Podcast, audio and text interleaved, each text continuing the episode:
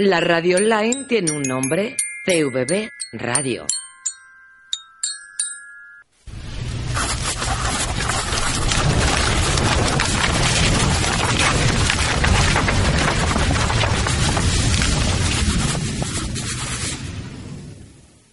Nos inundan las informaciones sobre avistamientos de una criatura parecida a un murciélago anoche por toda la ciudad. ¿No será? Un grupo de rateros han sido detenidos. Un animal salvaje gruñía y rugía. Sería un hombre lobo. Era un monstruo volador con alas y colmillos. No desvaríes, Michelle. Seguro que era un hombre. Pero medía unos cuatro metros. Dos niños secuestrados fueron hallados vivos en un almacén a orillas del río junto a seis miembros de la banda de los mutantes en estado crítico. Los niños describieron al atacante de la banda como un hombre vestido de Drácula.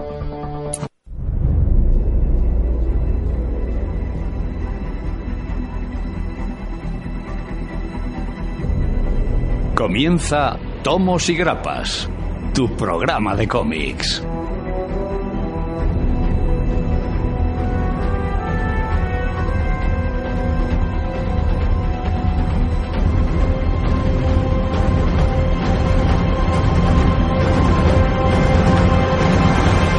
Buenas tardes, por fin es viernes y comienza Tomos y Grapas. Dado a la cantidad de agentes que tenemos hoy, hemos tenido que trasladarnos a la Batcueva. Desde aquí os daremos todas las novedades y todas las noticias ocurridas esta semana en el mundo del cómic. Si os atrevéis y no tenéis miedo a las humedades, comenzamos.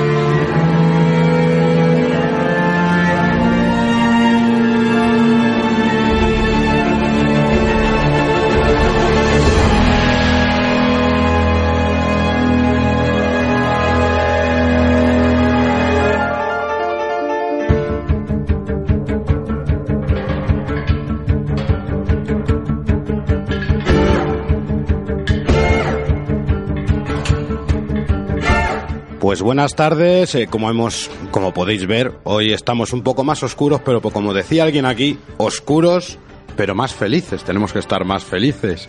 Hoy traemos el programa bastante completo, tenéis temática por todos los lados, aparte de las noticias y las novedades habituales de todas las semanas, que quizás de noticias vamos hoy un poco más flojos porque esta semana nos han dejado un descanso todas las editoriales. Traemos mmm, novedades bastantes, vamos a 100%, podemos decirlo así. Tenemos una entrevista con Sergio Dávila, dibujante de la actualmente publicada Legendary, en nuestro análisis, por fin, después de tanto tiempo, el, el regreso del Caballero Oscuro, que ya había aquí alguien que lo pedía. Y tendremos una entrevista a Pepe Caldelas, eh, director de la Metrópoli Comic Con, el evento que se va a celebrar en julio en, en Gijón. Y para hablar de todo esto, Eduardo Díaz. Buenos días, buenas tardes. Buenas tardes, ya. ya me voy por la mañana. Además hoy día porque han sido un montón de tomos. Sí. Y alguien en, en, nuestro, en nuestro chat de en WhatsApp, en el grupo, que al día T, pues está claro. Además son tomos buenos. José, agente de Hidra. Hidráulicos saludos para todos y nada, pues aquí estamos, a ver qué comentamos, que nos comemos los pastelitos y demás. Señor José Ramón Álvarez. Muy buenas tardes. Hoy dos cosas. Voy a ser breve pero intenso porque me voy a tener que ir pronto. Y luego, bueno, agradecer a Vito Comic que le hemos tenido aquí, que nos ha invitado unas cañas, porque yo sé que había alguien que le buscaba y tal. Bueno, ya sabemos dónde está Vito Comic. Tío muy majo, ¿verdad? Sí, sí, la verdad que sí. Sí. No sé ese berrinche de buscarle, No pero sé bueno. por qué. Adrián Sacristán. Pues nada, que por fin tenemos aquí sobre la mesa lo- la colección de Absolute del regreso del Caballero Oscuro. Con muchas ganas de hablar de ello, sobre todo porque, vamos, no anda que no llevo desde el principio de la temporada pidiéndolo. Ah, lo tenemos guardado especialmente. Y eso que no es de Snyder. mola, mola más, mola más Board Game. Y hemos puesto al final, en la final Bueno, temporada, bueno, que es los mejores episodios. Y hoy, hoy venimos al 100% porque estamos todos eh, 100%izados. O sea, un montón de tomas de 100% Marvel. Y sin Que- decir nada, este que está hablando, Alfredo Ahí Matarrán. está ranking, ahí estoy. No hace falta que me. Segundas gente la- voces. Me tiene trillado ya. Ay. Y nada, como siempre, pues con muchísimas ganas y, y vamos a ir con un par de celebraciones y cosas aquí que comentar, porque ahora, Hoy ahora hablamos. va a pasar mucha gente por aquí. Así que, venga, vamos a ir presentando a gente.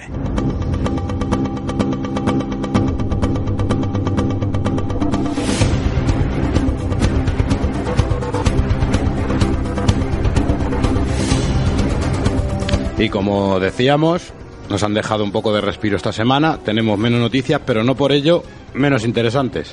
Sí, porque por ejemplo Marvel nos ha anunciado las novedades que traerá para septiembre y hay dos que la verdad es que nos han llamado mucho la atención. La primera es que por fin se va a publicar en septiembre Captain America White, eh, continuando la serie que Jeff Loeb y Tim Sale crearse en, en el 2001, dando con Daredevil Yellow, Spider-Man Blue y Hulk Gris.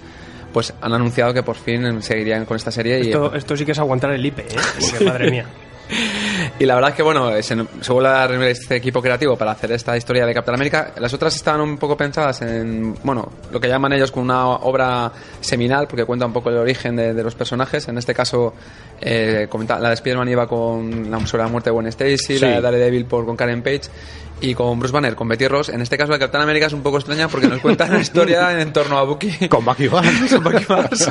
Pero bueno, yo también hace, ha pasado tiempo y a lo mejor han decidido cambiar un poco de temática porque la verdad es que no veías al Capitán América exceptuando la gente Carter, pocas. Bueno, y, esa- y la, y, la, y, la, y la nieta después. Sí. Poco, poco más. todo Bueno, en sí, familia. Que luego Vengadores, nada, siempre mucho.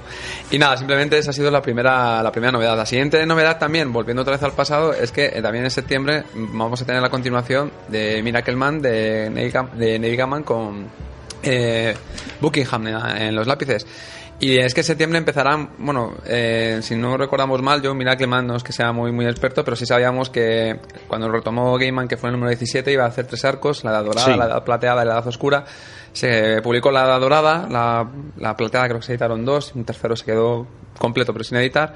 Pues Marvel lo que va a hacer es completar todo esto y va a empezar en septiembre publicando otra vez esa edad dorada. O sea, en septiembre lo que tendremos serán los primeros números, los dos primeros números. Igual que en el Capitán América también tendremos los, los dos primeros de, los- de seis.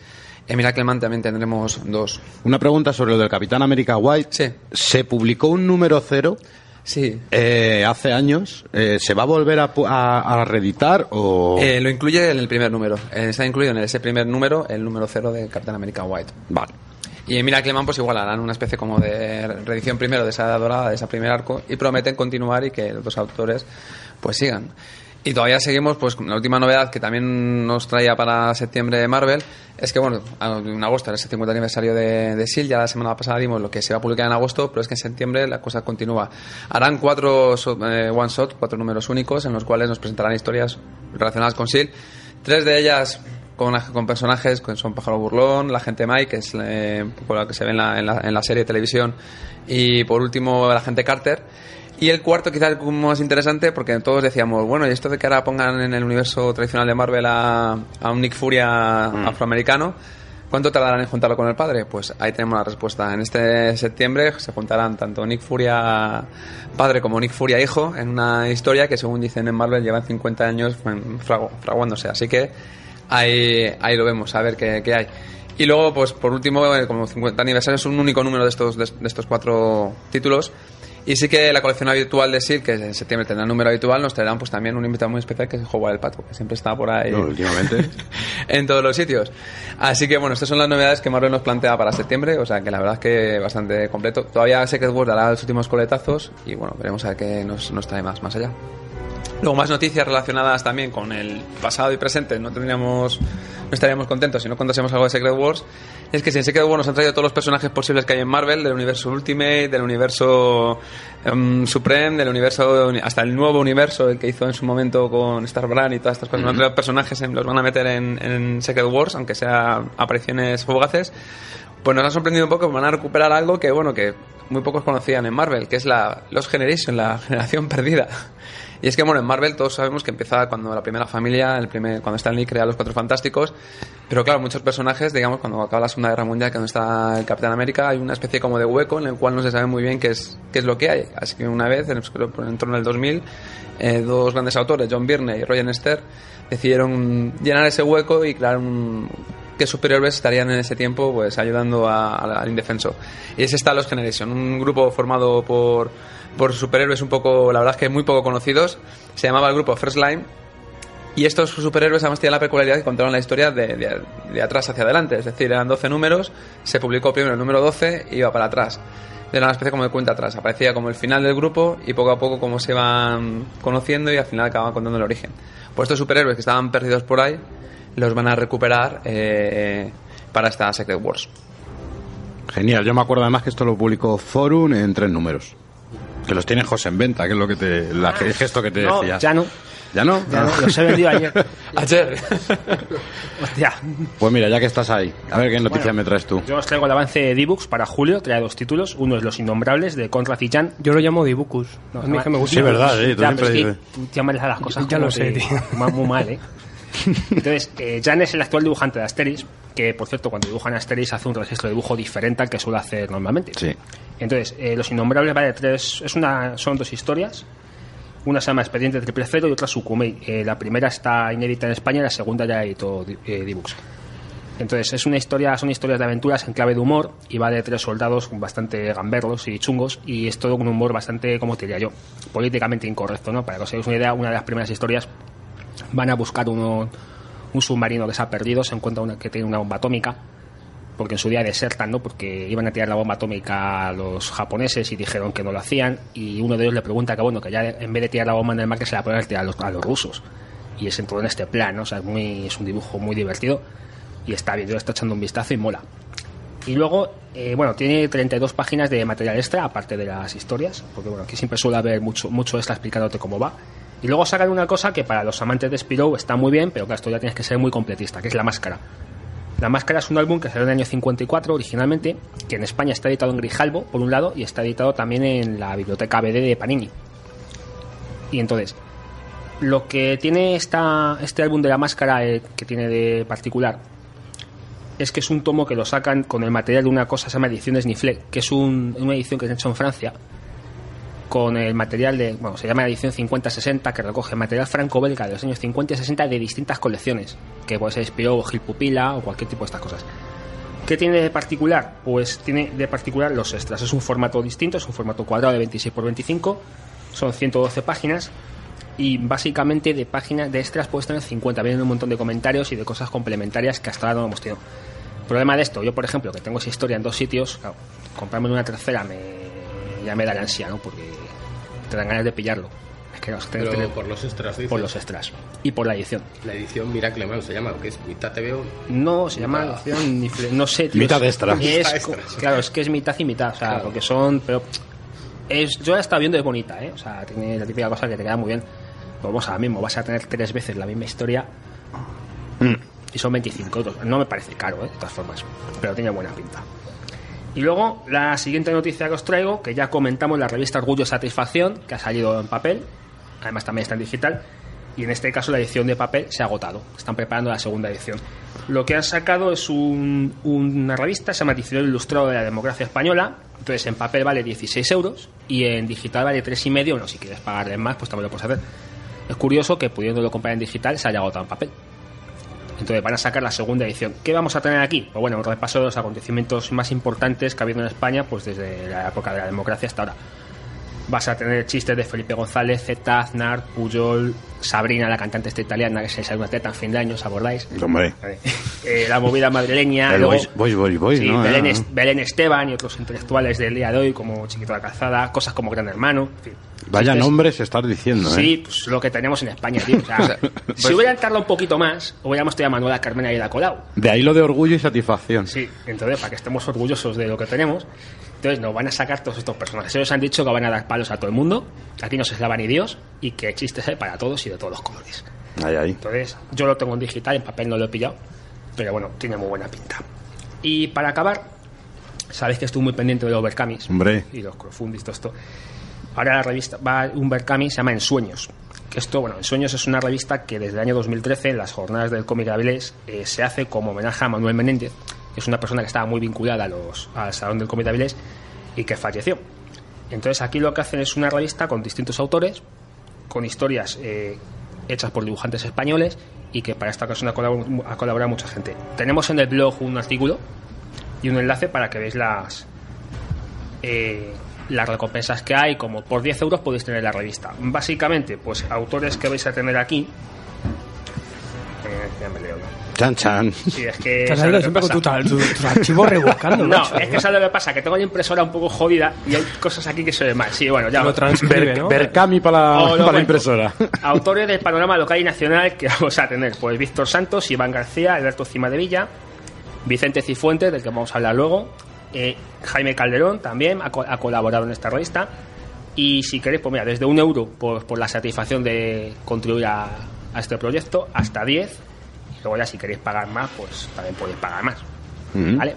O sea que esto nada, lo miréis en el blog si queréis, porque esto lo que interesa también es ver la página del Berkami y luego calibrar cada uno la, Las recompensas. la recompensa y lo que puede dar.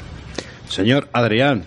Pues sí, empiezo yo que además con una respuesta, una pregunta que nos suele llegar casi todas las semanas, que es referente a la, a la serie de Flash. Pues finalmente, bueno, siempre nos preguntaban si iba a llegar a, España y finalmente ya se ha, se ha hecho oficial. A3 Media ha comprado los derechos. Ya hace unos meses había comenzado el, el doblaje de la serie, pero hubo un parón eh, dentro de la dirección del doblaje, nadie sabía por qué, y se ha vuelto a recuperar ya porque al final se ha quedado claro que va a ser Antena 3 quien va a emitir la serie. Ya se empiezan a ver anuncios en televisión donde se ve al, bueno, a, a Barry Allen corriendo y pone The Flash próximamente. Eh, más o menos nos imaginamos que, que será en, en verano durante los meses de, de julio y agosto cuando se emitirá, como se han emitido otras series como Arrow anteriormente.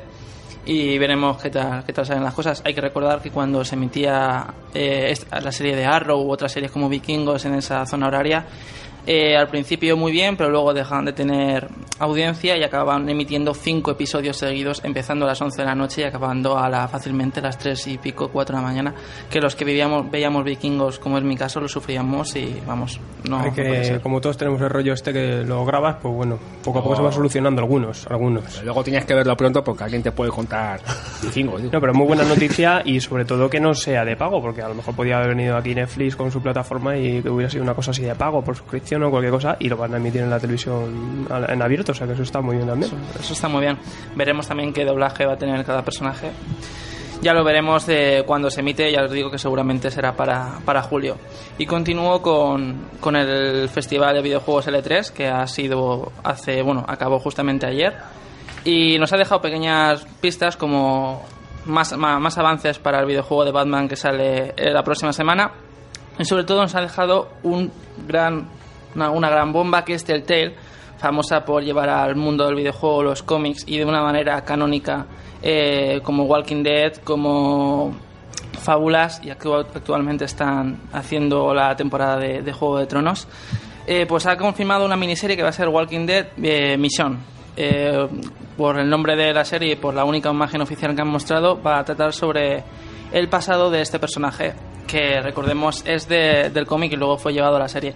Hay que decir que eh, Telltale, el- el- cuando hace sus historias, las hace en colaboración con Skybound y es totalmente canon del cómic. O sea que lo que se puede que estemos ante el la revelación del origen dentro del cómic del personaje de Michonne y, y esto puede ser esto puede ser algo muy gordo para, para los que sean lectores del cómic. Pero ya, ya os digo que esto no es como en el caso de la serie de televisión que cuenta otra historia. No, aquí los personajes que aparecen son. Cuando aparecen personajes del cómic son los personajes del cómic y las cosas que le pasan aquí realmente les han pasado a los personajes del cómic. Así que, que veremos cómo avanzan. Va a ser una miniserie de tres episodios y por ahora mismo no tiene fecha, pero seguramente será para, para el último Lo, trimestre ma- del año. lo malo que este tipo de juegos es que no vas matando zombies con la katana, ¿no? Porque es más... No, desde luego no. Eh, Telltale lo que se basa en, en la toma de decisiones y en seguir un argumento que suele ser bastante curado. Las anteriores dos temporadas de Walking Dead tienen unas, unas historias maravillosas y desde aquí lo recomiendo efusivamente. Y acabo con DC, que ha anunciado el mes del 75 aniversario de Green Lantern, ya que se cumple este cumpleaños del personaje, lo que va a hacer DC es, bueno, como estamos acostumbrados en el resto de los aniversarios, va a hacer unas portadas alternativas donde el protagonista será este Caballero Escarlata en todas las portadas. Y además, bueno, todavía no han, han- no han especificado qué más, pero ya han dicho que van a hacer más celebraciones a través de Twitter y algunos cómics números especiales. Me digo que los van a llevar a viaje del inserso porque van a ser todos octogenarios, macho. Flash, Ah. Batman, Green Lantern. Y, y aniversario un poco fuera de fecha, ¿no? Porque sí que lo, lo traspasaron, porque para no coincidir con el de Batman. Para no coincidir con el de Batman. Con el de Flash. Es que realmente, bueno, igual, igual pasó con Flash, pasó con Wonder Woman. Y, y me extraña, bueno, es que es que llega un momento en el que parece que Batman eclipsa todo DC, estamos acostumbrados y, y parece que los demás los demás no, no pueden tener su cumpleaños el día en su día porque porque Batman los tapa a todos. Está claro, Y- Batman es Dios.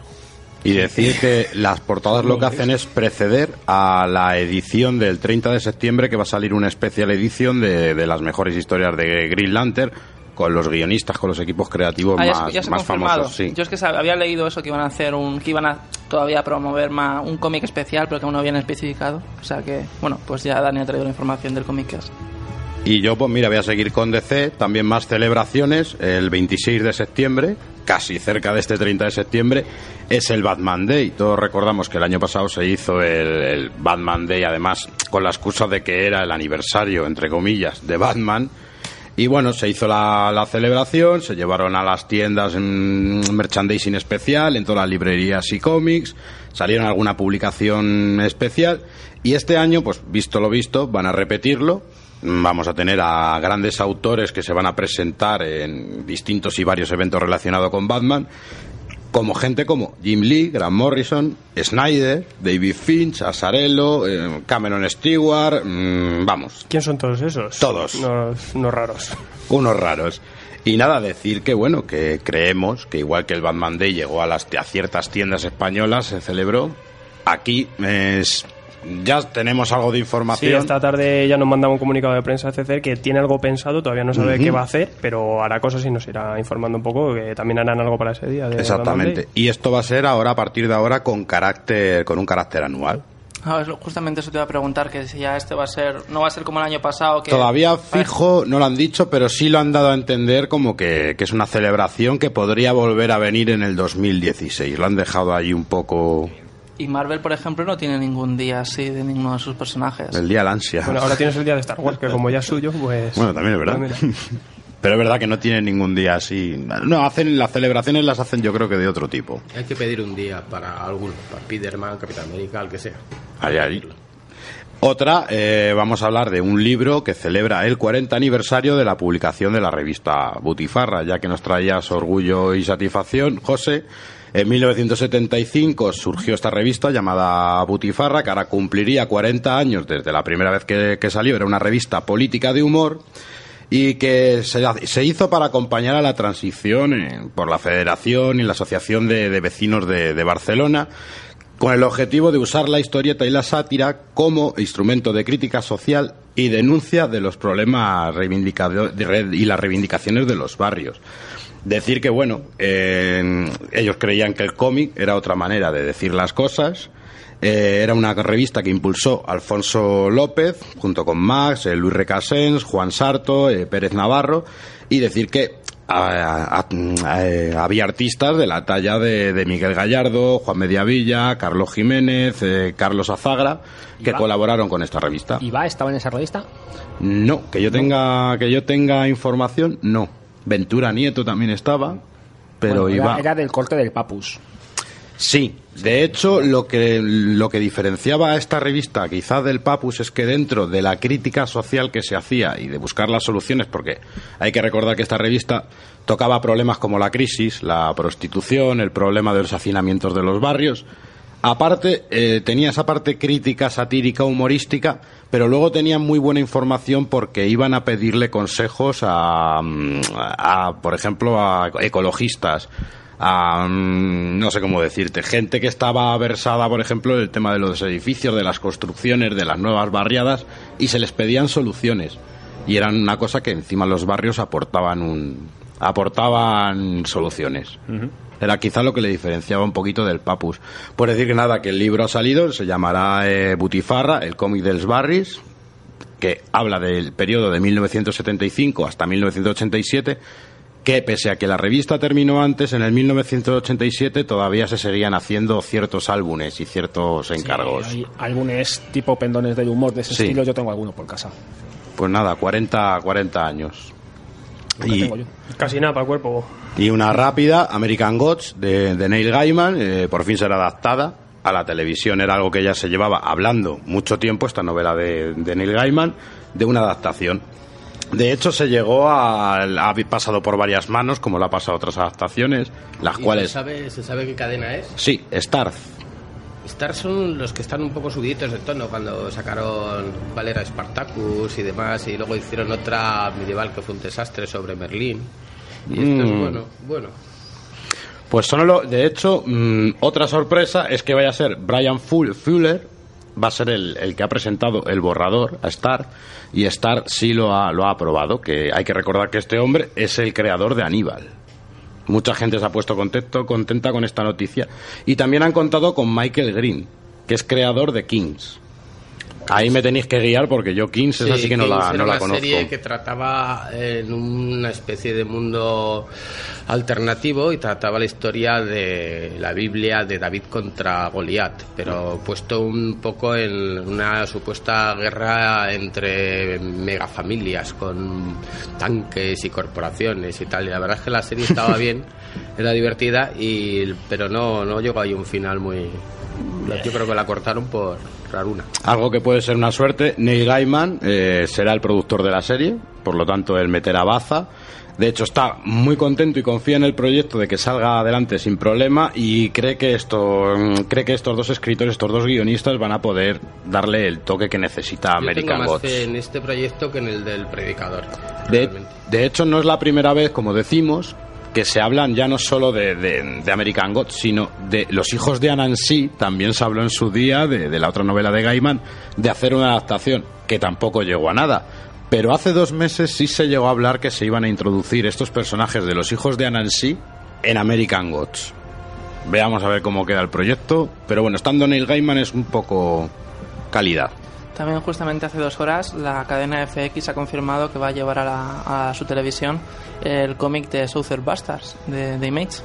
Que ahora Ah, pues mira qué bien. es noticia Vamos porque acaba de salir ahora confirmado. Tenía toda la pinta. O sea, ese guion tenía toda la pinta para... El entrenador, un personaje entra- entrañable. Yo estoy pendiente de hacer una reseñita USA ahí para, para ir a- avanzando el IP. ¿Y qué más avanzas por ahí? Yo avanzo. Bueno, voy a contar un poquito un poco la actualidad en Panini con Marvel últimamente porque había un par de, de cosillas así que yo creo que hay que reseñar un poco. Eh, lo primero, que en, en el podcast de, de Tuya te veo, de nuestros colegas sevillanos, que hacen un podcast magnífico, pues eh, tenía una entrevista con Sergio Jiménez, que también está por aquí, de, de SD. Y bueno, la, la- la historia es que adelantó ya un- una, cuál va a ser la próxima publicación de, de este Marvel Limited Edition. Y, y es que va a traerlos un tomo tocho tocho de unas 600 páginas de los inhumanos. O sea que, que, que tiene buena pinta. Eh, va a recoger material de Kirby, la colección de Neil Adams y también números de George Pérez. Me O sea lo pido. Un O sea, tomazo. lo que venía en Amazon Adventures. Exactamente. Eso lo tengo ya. Eh, pero ya en- en- en- lo tienes en vértice, ¿no? No, no, lo tengo, lo tengo en inglés. En vértice algo, algo tienes de esto también. también, pero vamos, eh, teniendo en inglés no me lo Muy viejuno. Muy La historia del cangrejo ese mola. Pero sí que tiene- esa va después. Tiene muy buena pinta. Y bueno, y este, esta semana mucha gente se preguntaba qué, qué pasaba con, con Hawkeye, porque sí que está programada e incluso en el, en, en el, en el catálogo de novedades para Mm. este mes venía el nuevo tomo, el segundo tomo, no, es el tercer tomo que cierra ya la colección de Hawkeye. Y, y nada, ya sí que se puede confirmar que está programada al menos en, en Panini para septiembre, ya lo podemos ver ahí en novedades y, y bueno, no va a caer en septiembre, un poco de retraso para, para esto. Y también la última actualidad en, en Secret Wars, el- porque ya ha avanzado la semana pasada que Julián Clemente anunció cómo, cómo iba a ser este planteamiento de, de- de publicar Secret Wars y ya hemos podido ver un poquito en la web de Panini mm, ciertas cositas un poquito más más más especiali más, ¿cómo se dice? Bueno, más más en detalle de, de lo que se va a hacer, ¿no? Y bueno, incluso hasta ahora mismo que, que ya sabíamos que se van a hacer dos portadas alternativas y acabo de ver una tercera eh, de la portada alternativa de Secret War 1 que es en blanco. que es la típica que luego es para, para llevar a las convenciones y que te firmen los, los autores o te hagan un dibujito, que yo no sé si esto tendrá que ver a lo mejor con un próximo evento que pueda hacer Marvel, Panini, alguna cosa puedan traer al autor para que la gente lleve este cómic para que se lo dibujen. O sea que, porque es una Mm. portada, yo creo que en España nunca se ha publicado una grapa en blanco, que a mí me suene. Sí. No, pero no la grapa dentro sí, pero fuera como portada principal no. Por eso, y, bueno, mm, ya lo que podemos ver un poquito en la web, eh, por ejemplo en X-Men 54, pues esto fuera de Secret Wars seguirán con Magneto, la colección eh, recogerá eh, del eh, 4, el 5 y 6, que esto ya, pues, ya lo sabíamos. En Vengadores número 53 tendremos el one shot de Ultron Forever, ¿vale? Que esto es un especialito que, que Mm. tenía ahí de que salió Ultron, los Vengadores con un montón de una odisea épica tal. En Nuevos Vengadores también una cosa aparte, que eran unos especiales eh, que serán Avengers Millennium 1 y 2, que es una miniserie de cuatro números. Alan Davis. Acá en el 55 y 56 tendremos esto de los Nuevos Vengadores. En Loveno número 56 ya vemos Old Man Logan, el número 1. Aquí sí una cosa casi que estaba de cajón, ¿no? De cajón. El, el- el viejo Logan que va a tener, yo creo que incluso después de Secret War va a tener su colección propia, pues aquí lo vamos a tener. Y a mí lo que me extraña esto de las de lo de las series core, como decían en Panini, que son las obviamente todas estas colecciones que no, no se renumeran porque tienen que ver con, con la serie y son como se, de las series principales de, de Panini, pero aquí es un poco co- contradictorio porque en Imposible Vengadores número 31 vamos a tener Giant Size Little Marvel Vengadores eh, versus Patrulla X número 1. Ah, Que esto es eh, la miniserie de Bacile del evento de, de, de Escotillón. Escotillón, Los mini que, babies, eso. eh, lo tenemos en Imposible Vengadores número 31. Hombre, es que eso es importantísimo. O sea, eso si no te lo lees, te puede pues- descolocar, no entiendes Secret Wars ni nada. Esto es lo que ha descolocado. Core, core, eso. Faltan cositas que por, por publicar y por confirmar y tal, pero, pero bueno, está- vamos a estar pendientes porque yo es que da, da cosita y, y hay cosas así que, que chirrían un poquillo. pero- Escuecen. Y bueno, también avanzamos las ventas USA del mes de mayo que, que, pues como todos preveíamos y queríamos saber un poco qué tal se ha vendido Secret Wars, ¿no? Y, y, y en principio pues ha tenido muy muy buenas ventas, no tantas como a lo mejor se esperaría la casa, pero bueno, en el número uno obviamente tenemos eh, eh, Secret War y en el 3, aunque en el 2 hay un, un lote de estos de Lot Cree que han, han comprado no sé si 500.000 copias de un cómic que se llama Braved Warriors, Tales from the Hollow John, ¿vale? O sea que eso no ni está en el ranking. y tenemos Apúntalo a la blacklist. Tremendo. En el 1 y 2 exactamente, pues tenemos el Secret Wars número 1 con 527.000, que está muy bien, son casi medio millón de supera al, al- o se queda por ahí como, como el Spider-Man cuando lo cuando después de Superior, cuando Mm. en la etapa de, de slot. Sí, el nuevo Amazing este. Y el número 2 baja a 210.000, que más o menos se va a quedar por ahí porque el, eh, ya está, más o menos vamos a ver unas 200, 100 y algo, lo normal en la, en la colección. O sea que a lo mejor no da pegado el bombazo que, que seguramente querría Hitman, ¿no? Eh, también tenemos eh, Star Wars, que no se baja del carro, su número 5, 146.000. Y, y en la serie más... Aquí, pues como el mes pasado, eh, hago un juego. ¿Cuál, cuál creéis que es la serie de Secret War que, que más ventas tiene? ¿Sabes cuál voy a decir? Entonces no la voy a decir. A ver, bueno, alguno. X-Men 92. No, yo creo que era del viejo Logan. Pues eh, Deadpool's Secret Secret verdad, Me lo habías dicho el otro día. En el puesto 5 con eh, 131.000 con- ventas, una pasada. Ahora sí que en el 6 y en el 7 ya tenemos unas cosas más normales, que es A-Force, eh, que sí que incluso de calidad tiene, tiene bastante, dentro de la serie es importante, que con 114.000 y 114.000 también eh, Old Man Logan, su número 1. Luego tenemos por aquí Darth Vader y ya en el 9 ya asoma Convergence con sus números 5, 6, 8 y 7 entre unas 100.000 100.000 ventas. Y bueno, así por contaros un poquito alguna más, Infinity Gauntlet también casi 100, rozando las 100.000. O sea, bueno, pues ahí está. Pues qué raro, porque la Infinity Gauntlet sí te puedo decir que es una que tiene algo Bueno, más para- de calidad que 100.000 la, que la bien. media, ¿eh? 100.000 copias, oye, está muy bien, está ahí casi top 10, o sea que, que sí, luego Convergence tenemos ahí sus especiales por ahí que se cuelan entre los números 20, 30 y al final pues ha quedado que, obviamente entre Convergence y Secret War pues un montón de ventas, casi un 30% más ha vendido de cómics que el, que el año pasado, el mismo mes, es una pasada.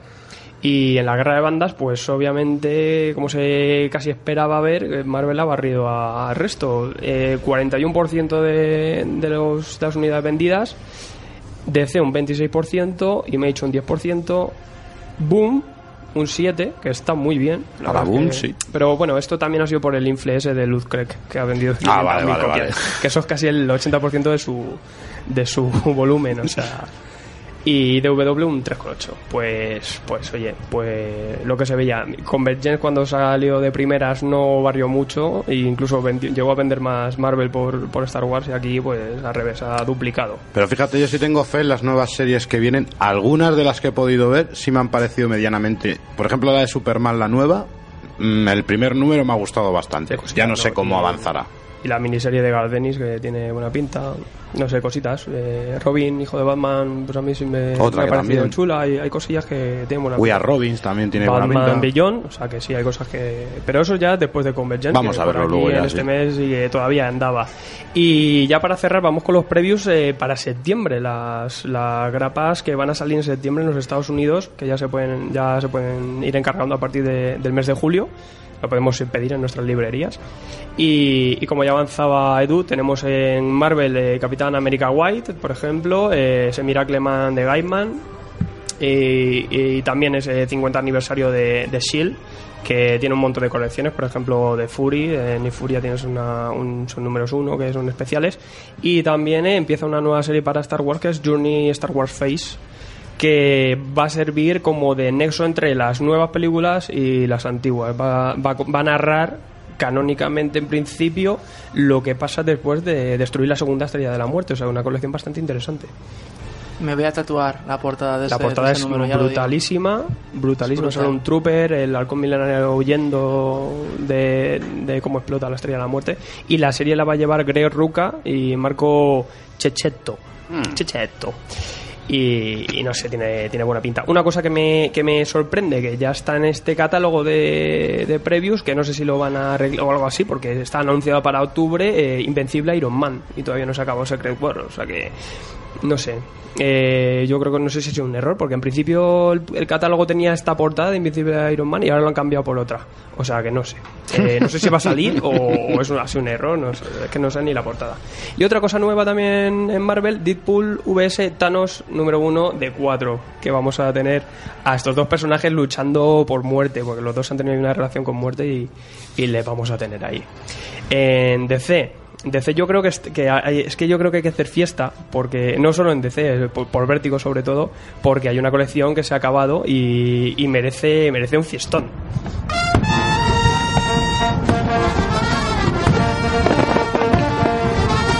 En el pueblo, amigos, están todos de fiesta. Están de fiesta y enhorabuena porque acaba Sandman Obertura de Neil Gaiman y J.H. Williams, amigos. Les ha costado, ¿eh? Pero lo, lo han terminado. ¿Cuántos son al final? Han contratado la banda y todo. Seis. Seis. Son seis números que, que han costado más de, no sé si año y medio, año y algo.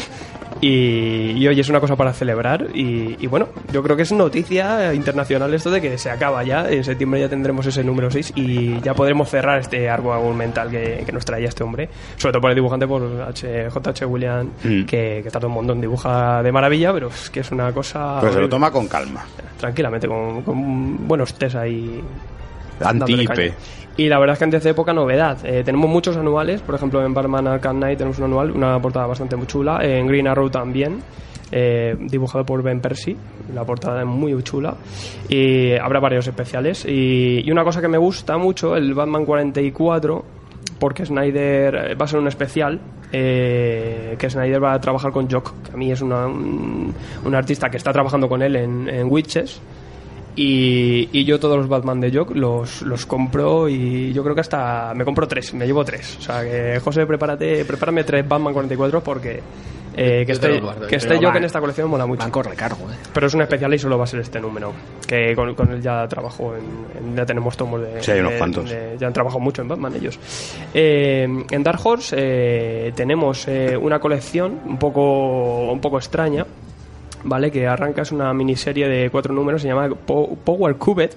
¿Vale? De Aaron Lopresti, como autor completo. Y la historia mola porque es un chaval que se va a encontrar un cubo y con el cubo va a poder hacer lo que él quiera. O sea, que este, este, este tipo de planteamiento siempre es una cosa que, que mola y llama la, la imaginación y, y está muy, muy, muy bien. Y luego otra colección también raruna, porque tiene que ver con, con los superhéroes y tal, y se llama Piebacks, eh, sale el número uno, de Donny Cates, y, y va a explorar un poco los superhéroes, pero como de, de con presupuesto cero. Van a tener que hacer crowdfundings y mirar un poco las cuentas de las cosas que, oye, el móvil pues tenemos que reunir pelas porque estamos un poco de vacas flacas, tú busca dinero donde puedas, o sea, va a ser un poco superhéroes pero buscando su economía. de mercadillo. O sea, la, la forma rata de, de ser un superhéroe. Pero eso es Dark Horse y por lo que he visto en la portada ahí sale Batman, sale Batmobile. o sea, No, claro, son trasuntos, obviamente. Joder, claro. pero, pero es que hay que fijarse mucho para, para darse cuenta que ese no es Batman, ¿eh? O sea, Hombre. no sé, no sé hasta qué punto están rozando. Es un buen trasunto. Bueno, sí, hace poco en, en- me leí también hace poco el- lo de Grant Morrison de- del multiverso y también tenemos ahí unos trasuntos de Marvel que son, Que son- buenísimos. Mm. Eh, en IDW tenemos una nueva aventura, un nuevo arco, eh, cinco números de Atomic Robo, eh, Atomic Robo and The Ring of Fire, con el vacile de la canción de que siempre ponen en títulos de canciones con la de la de Johnny Cash. Y una cosa que a mí me, me ha sorprendido, porque hace poco hice la reseña, eh, vamos a tener la segunda parte de Dave. Dave, es, eh, para quien no lo conozca, es una historia de un robot eh, que después de una civilización robótica que se ha cargado a la raza humana y a todo el mundo, ya pues se estancan y entonces este hombre que ha estado luchando años se tiene que sentar en un escritorio a trabajar como oficinista. Ahí, ahí. Y entonces es una cosa horrible para este hombre y, y muy divertida, muy de tono de humor. Es que es Y- horrible, ¿eh? y el no por nada. Valentín Ramón, que es el dibujante que encima es español, pues, pues hace un trabajo bastante bueno y, y buena, buena, no sé si buena o, o mala idea, pero, pero bueno. Tenemos esta segunda parte que va a ser una miniserie de cuatro números y, y bueno, tendrá continuación este, este señor. Y en Image Comic, eh, ya rápidamente, tres- salen muchas colecciones, ¿vale? Eh, y las tres así que veo más golosas, una que se llama Faster Than Light, de Brian Haberlin, que va a ser una mm, semifuturista, eh, más o menos en un futuro medio remoto, pero cercano, en el que ya hemos conseguido llegar a la velocidad de la luz y a, y a viajar a, esa- a ese ritmo y, explorar un poco eso. De, bueno, ¿y ahora qué hacemos con esto que tenemos delante? O sea, que, que no sé, mm, futurista, ciencia ficción, pero un poco más, más, más estancada, más, que pisa más en la Tierra. Más cercana. Sí, menos, menos mm, fantástica, por así decirlo. Y luego dos, dos bombas. Una de se llama Tokyo Ghost, que yo creo que aquí ya sonó cientos de veces, de Rick Remender y Sim Murphy. Un trabajo impresionante que veremos esta ciudad de Tokio futurista, hiperconsumista. Y, y quien no la conozca, pues iros a ver los dibujos de- del señor Murphy porque la vais a querer. y una miniserie eh, de Jeff Lemire, Jeff Lemire que está que no para en Image, eh, que yo incluso de sopetón porque no la conocía, que se llama Plutona. Y aquí como ya hizo una, una miniserie que, lanzó hace muy poco, aquí también sobre el trasfondo de los superhéroes, mm, a través de unos niños que están como en un bosque, eh, va a explorar un poco, est- estamos explorando de todo, pero aquí este hombre va a explorar eh, la amistad y un poco lo que es la frontera entre el bien y el mal, con un contexto entre superhéroes, que yo lo veo un poco, bueno, hasta que no lo vea no lo sé cómo es, Eh, Pero- Esta, cuando él hacía la declaración, dice que es muy parecida a la de Stand By Me, la de Cuenta conmigo, la llamaron aquí en España, pero que se encuentra en un cadáver, pero el cadáver que se encuentra es de una superheroína. Y eso les va a traer una serie de aventuras y de... Sí, una, eh, esto a lo mejor se parece un, un poco a lo que nos pudo parecer el Okankei, que, que parece muy infantil, muy un poco chorra, pero al revés va a ser una historia muy adulta Mm, tiene algo. que va Sí, a dar va mucho que el- reflexiona va por el como hace, como hace este hombre y tiene muy buena pinta. Bueno, todo esto de todas formas que os cuento, tanto la venta USA y los previos, pues ya a partir de esta semana os iré lanzando los, los articulitos para ampliar un poco y, y para que le echéis un ojo a todo lo que pueda ser. Genial. Pues nos vamos un poquito a lo que tenemos en la tienda. A lo que realmente que nos- tenemos nos ha caído- físicamente. nos ha caído una lluvia de tomos, ¿no? Pues vamos a verlos.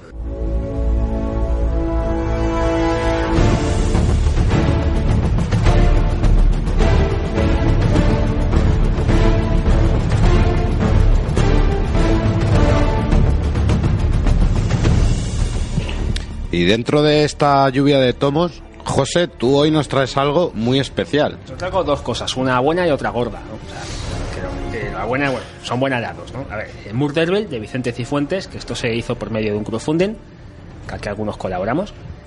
Ya lo hemos recibido, lo publica Leta. El precio es de 14,95, es un tomo de tapadura, tiene 50 páginas de historia y luego unas 16 de, de extras. Dentro de los extras, pues tenéis ilustraciones de autores como Pedro Delgado, Sergio Bleda, Javier Fernández, Ángel Hernández, todos representando al protagonista, digamos, malvado de la serie. Es un bicho muy misterioso, no voy a contar nada. Y ya hemos hecho un artículo en el blog y simplemente resumir que, digamos, es el típico TVO de terror que tú lo lees y piensas que se puede hacer una película con él. En todo momento te, te mete una atmósfera muy, muy misteriosa, muy inquietante. Sabes que eh, cuando menos te lo esperas va a pasar algo y reúne elementos clásicos de películas de terror. No quiero contar más, pero ya tenéis ahí en el blog un artículo y es bastante. Lo que sí que por ahora os lo han mandado a los que hayáis participado en, en Berkami, En Berkami, y pero sale está- más adelante, no en julio. ¿no? En julio. julio, sí. Pero bueno, tenerlo ahí lo tenéis. Y luego la segunda, que esto, eh, aprovechando el tirón de las películas, ha salido el Omnigol del Hombre Hormiga, Pequeñito. que es como el Life of Flame. O sea, es Sí, un sí, es tocho que, vamos. Lo único que esta vez el precio no lo han aumentado, o sea, vale 39,95. Pero aquí sí quiero dejar una cosa clara, porque el que se lo compre pensando que es el hombre hormiga solo, eh, a lo mejor no. A ver, hay aventuras que son del hombre hormiga, pero luego hay otras que ya es el Hank Pym cuando es el hombre gigante. Cuidado con esto. Nos tiene material americano, pues. eh, ya ves aquí la impresión. Sí, mira. De Marvel Futures del 4 al 10, Tales to Astonishing del 27 del 35 al 69 y Iron Man 44. Y Marvel Premier 47 al 48. Vamos a tener las primeras historias que hacían Stan Lee y Jack Kirby. También tienes de Herb Trim. Tienes dos que son las últimas de John Bear, con John Bear y Bob Lighton en tintador. Que ahí el hombre hormiga es Scott Lang. Es Scotland. Pero, a ver, ¿Cuántas, ¿Cuántas páginas has dicho? pues casi 800. Solo, solo 800. Solo 800. Pues a las mil. Es un monstruo, O sea, es un eso es monstruo. un tocho. Hombre, a ver, es un tomo, es un tomo que está destinado, sobre todo yo creo que está dirigido quizá a lectores más clásicos, porque la típica Mm. lectura muy densa. O sea, si ya los Vengadores de Don Heck te cuestan, todavía me está costando el tomo. Yo digo que tengo en casa, llevo un mes con él. Me hacen un gesto por ahí que me joda. Eh, este te va a costar, ¿eh? Y este viene con partículas PIM para poder llevarlo luego en el metro, ¿no? No, no, no, este te lo cargas en el brazo y pesa, ¿eh? o sea, pero bueno, yo creo que está bien, ¿no? O sea, eh, son historias sobre todo cortitas que en España no las, yo creo que no estaban publicadas. Porque el texto a esto A lo mejor de en vértice de complemento en algún relato salvaje, Puede puede, que estuviera ahí pero metido. muy poquito, ¿eh? Así que nada. Y bueno, yo con esto ya me despido del programa hoy, que todo sale pitando. Bueno, José, que ganéis. Sí, eso Ganéis. espero. Que, al que- baloncesto que no ahora, se ¿no? crean que, es que tienes algo importante, que, No, que eh, sepan que te es- vas a, una- a ver un es partido y nos una- abandonas. Es una pues- final de baloncesto, tengo que irme. Pero es que él sale, él sale titular. No, así que bueno, ya, que hasta la semana que viene no seguro que venga tampoco, pero bueno, Eh. la otra seguro que sí. Así que nada, pues lo paséis muy bien. Que Sudar la ha- camiseta. Hagáis muy bien el board game, que os haga puta madre. Y nada. Adiós. Que no te den Venga, un balonazo, niño José. Hasta hasta luego. Eso espero. Señor Eduardo. Pues en esta lluvia de tomos, que es muy bien repartida, pues te- todos traemos casi un tomo, tomo de, de, de Marvel Panini. Yo que he traído el de Spider-Man no- 2099, que además este, bueno, pues viene justo, justo no se llega un poco tarde, bueno, tarde no, a, tiempo a lo que es el Spider-Verse que está editando, pues justo en este tomo viene recuperada la parte de, de esta colección que bueno, empieza a recopilar los primeros ocho números de, de Spider-Man 2099 y que incluye pues eh, ese crossover que tiene con Spider-Verse.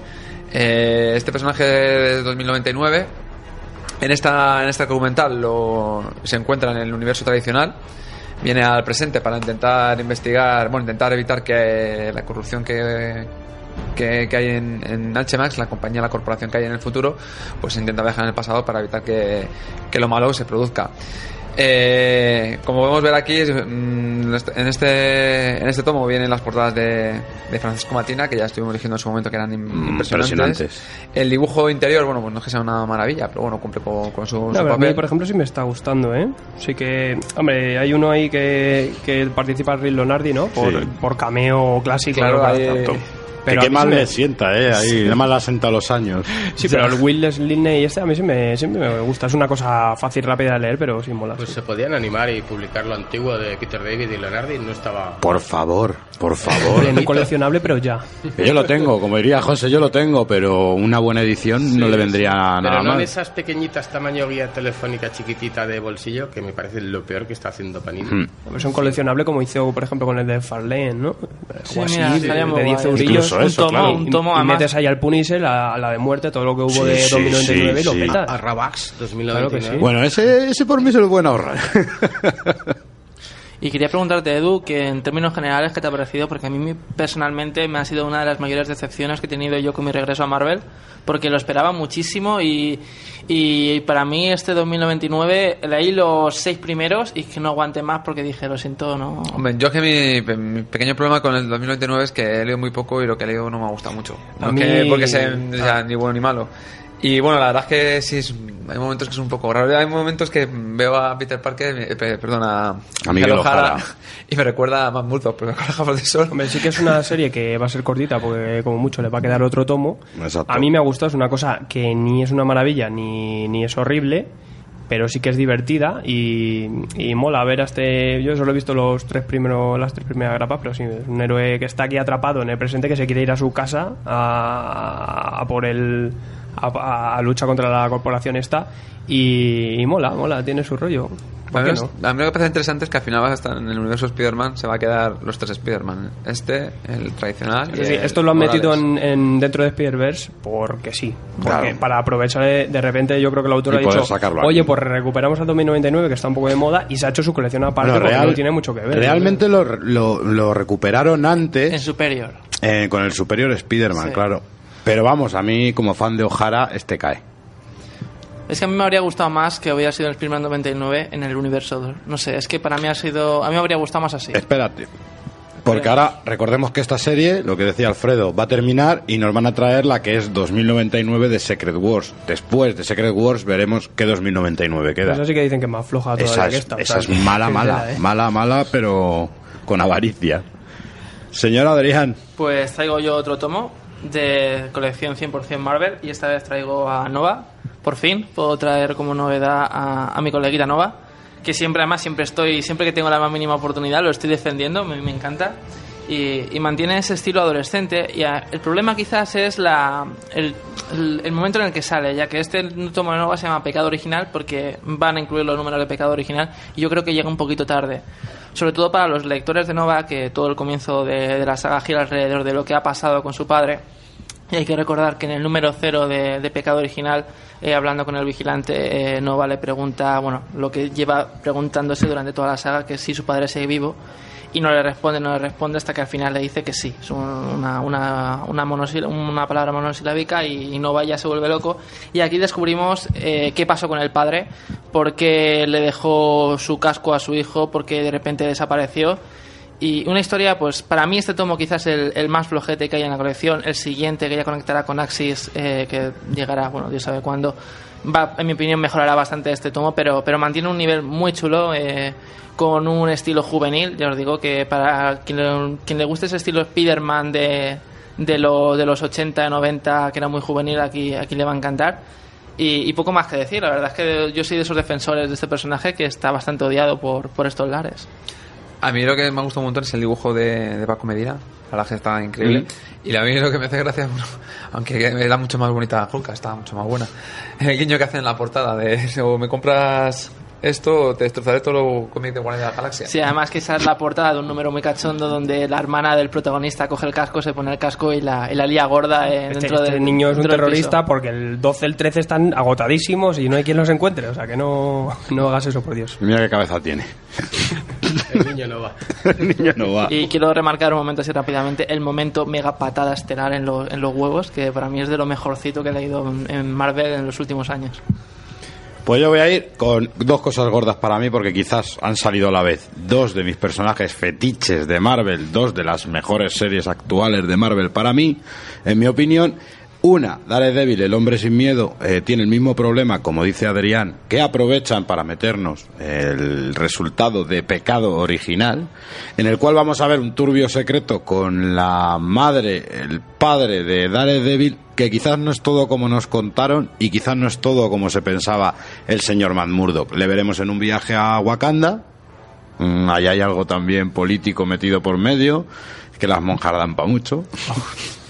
Y por supuesto, vamos a ver a un villano que no podía faltar en esta serie de Daredevil que no lo habíamos visto todavía. El hombre púrpura. No, nada más con Netflix por medio. Y vamos a ver aquí otra. com- Pero vamos a ver al hombre púrpura como no lo hemos visto nunca. Lo dejo ahí. Y otro súper especial, Caballero Luna. Brian Wood. Eh, porque con esto hay muchas dudas, ¿no? Smallhood, con esta hay muchas dudas. Y, y, por supuesto, Bel- Belair, o Belair, como se llame, la colorista. Jordi- hay que nombrarla. Jordi, jo- jo- Jordi Belair. Jordie. Jordie. Bellaire. La gente tiene mucho miedo porque se ha cambiado de equipo creativo después del número 6, ¿vale? Que es verdad que Declan Salvey junto con el guionista Warren Ellis hacían un combo muy fuerte Y se han ido a hacer Injection. y se han ido a hacer Injection. Pero bueno, decir que Brian Booth fue puesto por el mismo Warren Ellis, más o menos con las ideas que tenía, eh, son bastante amigos. Ellos hablando supieron hacia dónde encaminar la serie y decir que la serie va encaminada por ese, esos No términos. decepciona, pero no tiene el nivel que Ay, ay, tenía. ay. Es distinto. No es malo. Simplemente es distinto. Lo que ocurre que las historias de Warren Ellis eran algo fácil, algo rápido, unitarias. Y aquí sí estamos viendo que está tomando una trama número a número Sí, pero le está dando para hacer algo más grande. al personaje que en el anterior de Ellis era una locura absoluta lo que tenía en la cabeza este hombre era más que un problema, era una enfermedad.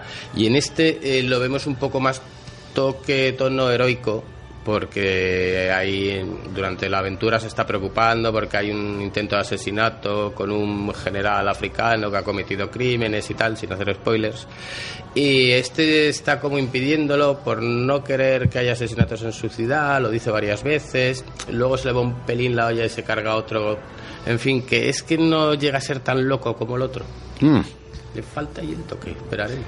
Sí que es cierto que es lo que hablábamos antes, antes del programa, que quizás el problema no ha sido en el cambio de guionista, si donde más choca es en el cambio del dibujo, personalmente en mi opinión, porque si Good es muy muy buen guionista, pero sí que es cierto que en el momento en el que pasas, o sea, que pasas del- de la grapa 6 a la grapa 7 aquí en España, entre el tomo 1 y el tomo 2, l- lo que te choca es el cambio del dibujo. Pero es que el cambio de dibujo, lo que le está sentando muy mal es la comparación. Si quieres encontrarte a, Deca- a Declan Salvey, no es. Pero el dibujo no es nada malo porque estamos hablando de un señor que ha ganado premios gracias a este estilo de dibujo y realmente experimenta bastante bien con el dibujo. Lo que pasa que no es el mismo estilo Claro, sí, realmente. la- Yo suscribo eso, sí que el, el guion no tanto, porque Wood es muy bueno y creo que hará un buen trabajo.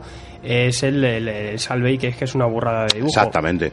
Eh, como esto lo separas y ves que es una colección dentro de lo que tienes en Marvel y es buenísima, es muy buena, pero claro, obviamente comparado con el tomo 1 baja muchísimo. Que hay una cosa buena que el colorista Belair o la colorista Belair, que yo todavía no sé qué es, Colorista mujer. que es fantástico y mantiene esa coherencia Ahí. y ese estilo que también el, el color aquí tiene mucho que ver, o sea que dentro de lo que hay al final te, te da un poco de lástima porque el nivel que teníamos en el primer tomo era excelente Exacto. y aquí abajo un poquito, pero oye, que sigue siendo una cosa que, que hay que tener en cuenta y si te gusta el primer tomo, este te va a gustar. ¿Y se puede mejorar? ¿Queréis más miedo? El próximo tomo vamos a tener otro equipo creativo distinto. Yo lo que te iba a preguntarte es qué te esperas tú para Secret Wars con esos dos personajes. ¿Tenías tú cierto miedo? Tengo cierto miedo a que me lo van a quitar y Que que, ni no, sé, no ni cómo me lo van a colocar por ahí, porque de lo que he visto no le han colocado en ningún... Sí, hay dudas con Daredevil, o sea que con esto ya... Es que Daredevil tampoco se la ha visto. Van al armario, los guardan una temporadita. Sí, a este, es- además, este es un no sé qué volumen, ya el 7, el 8, es un personaje que tiene una mala suerte para las colecciones siempre, impresionante. siempre hay tiempo, tocando. siempre hay tiempo para que mueran y acabe siendo una mujer o algo así. o luego- O un niño. Bueno, Y 100% a tope también tú. Mira, mira que a tope vas. me ha caído el micro y todo de, de- de la emoción. Se me ha estirado el brazo, como, como le pasa a Miss Marvel. Vamos a hilar un poquito fino. Porque siempre tengo que ser el payaso del grupo. Eh, bueno, yo traigo una cosa muy interesante porque también es novedad. Esto es novedad 100%, 100% Marvel, 100% novedad. eh, que es una serie que se hacía mucho, se ha hecho mucho que desear porque está teniendo muy buenas críticas. Los Eisner está ahí a tope. Y, y de hecho está saliendo un poco de los cómics también siendo un icono pop que es este Miss Marvel y que lo va a encabezar G. Willow Wilson. El dibujo eh, generalmente casi siempre va a estar Adrián Alfona y el color que siempre está es de Ian Herring. Eh, en los dos últimos números vamos a tener a Jacob Wyatt, que a mí no me gusta tanto porque ya es una cosa súper indie, un poco desdibujada, pero el, el dibujo que vamos a tener en general de esta serie es uno de los satinos y una de las cosas que hace que esta serie sea muy original y, y muy única, porque tiene un estilo sorprendente, ya no solo por el dibujo, porque es un de trazo fino, muy, muy tal, un poco así también, no, no- ¿por qué no decirlo? Un poco indie, un poco, incluso a veces manga, pero el color es una maravilla. Y bueno, ¿qué, no, va- qué nos va a contar esta historia? Pues una chica de, de familia pakistaní, eh, musulmana, eh, se llama Camila Khan. Camila Khan. Y, y bueno, de repente descubrirá que es una inhumana más. Y en medio de esto de las nieblas terrígenas que pasa en infinito, pues se convertirá en una, en una superheroína que se estira. Se estira y es metamórfica. Además ha tenido apariciones ya con Spider-Man y en alguna otra colección. Bueno, y, en- y- y va a estar en los, Sí. en los Vengadores. Se ha paseado por todos lados. All New, All Different Vengadores. En Inhumanos también. Ha pasado por todo. Y esta chica, pues como es un mogollón de fan de Capitana Marvel, pues adopta la, la forma, como ella es una metamorfa, pues de, de Miss Marvel, pero acaba teniendo una, una su propio estilo, ¿no? Y, y bueno, es, es el, el toque de una superheroína que, que ni le va ni le viene, de repente con todo este, este tema racial, cultural, ¿no? Que, es muy diferente a lo que estamos acostumbrados de ver que acaba siendo algo in- interesante porque su familia es muy, muy opresiva, un poco tradicional y tal. Y también desde su punto de vista de una chica juvenil, cómo le viene todo esto. Y al final tenemos, gracias también al guion, una cosa muy divertida y yo creo muy fresca para lo que tenemos ahora mismo. Una cosa pues entretenida de ver y, a mí sí que me gusta bastante. A mí sí que siento que el factor de, de ella, de, de su religión, eh, y junta cómo se mezcla con que es la típica chica de Twitter que, que le encantan lo, lo que hace fanzines y le encantan todos lo- los personajillos de cómic y de cotilleos.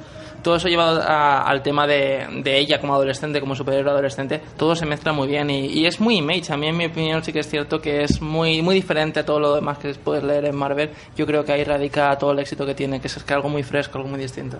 Y de esta sí sabemos que va a continuar después, porque sabemos que este personaje sí lo mantienen después de Secret Wars. Sí, lo bueno que también el, el- el dibujante principal se, se mantiene más o menos, aunque luego tendremos alguno más, uno que otro. Era de. Runaways, ¿verdad?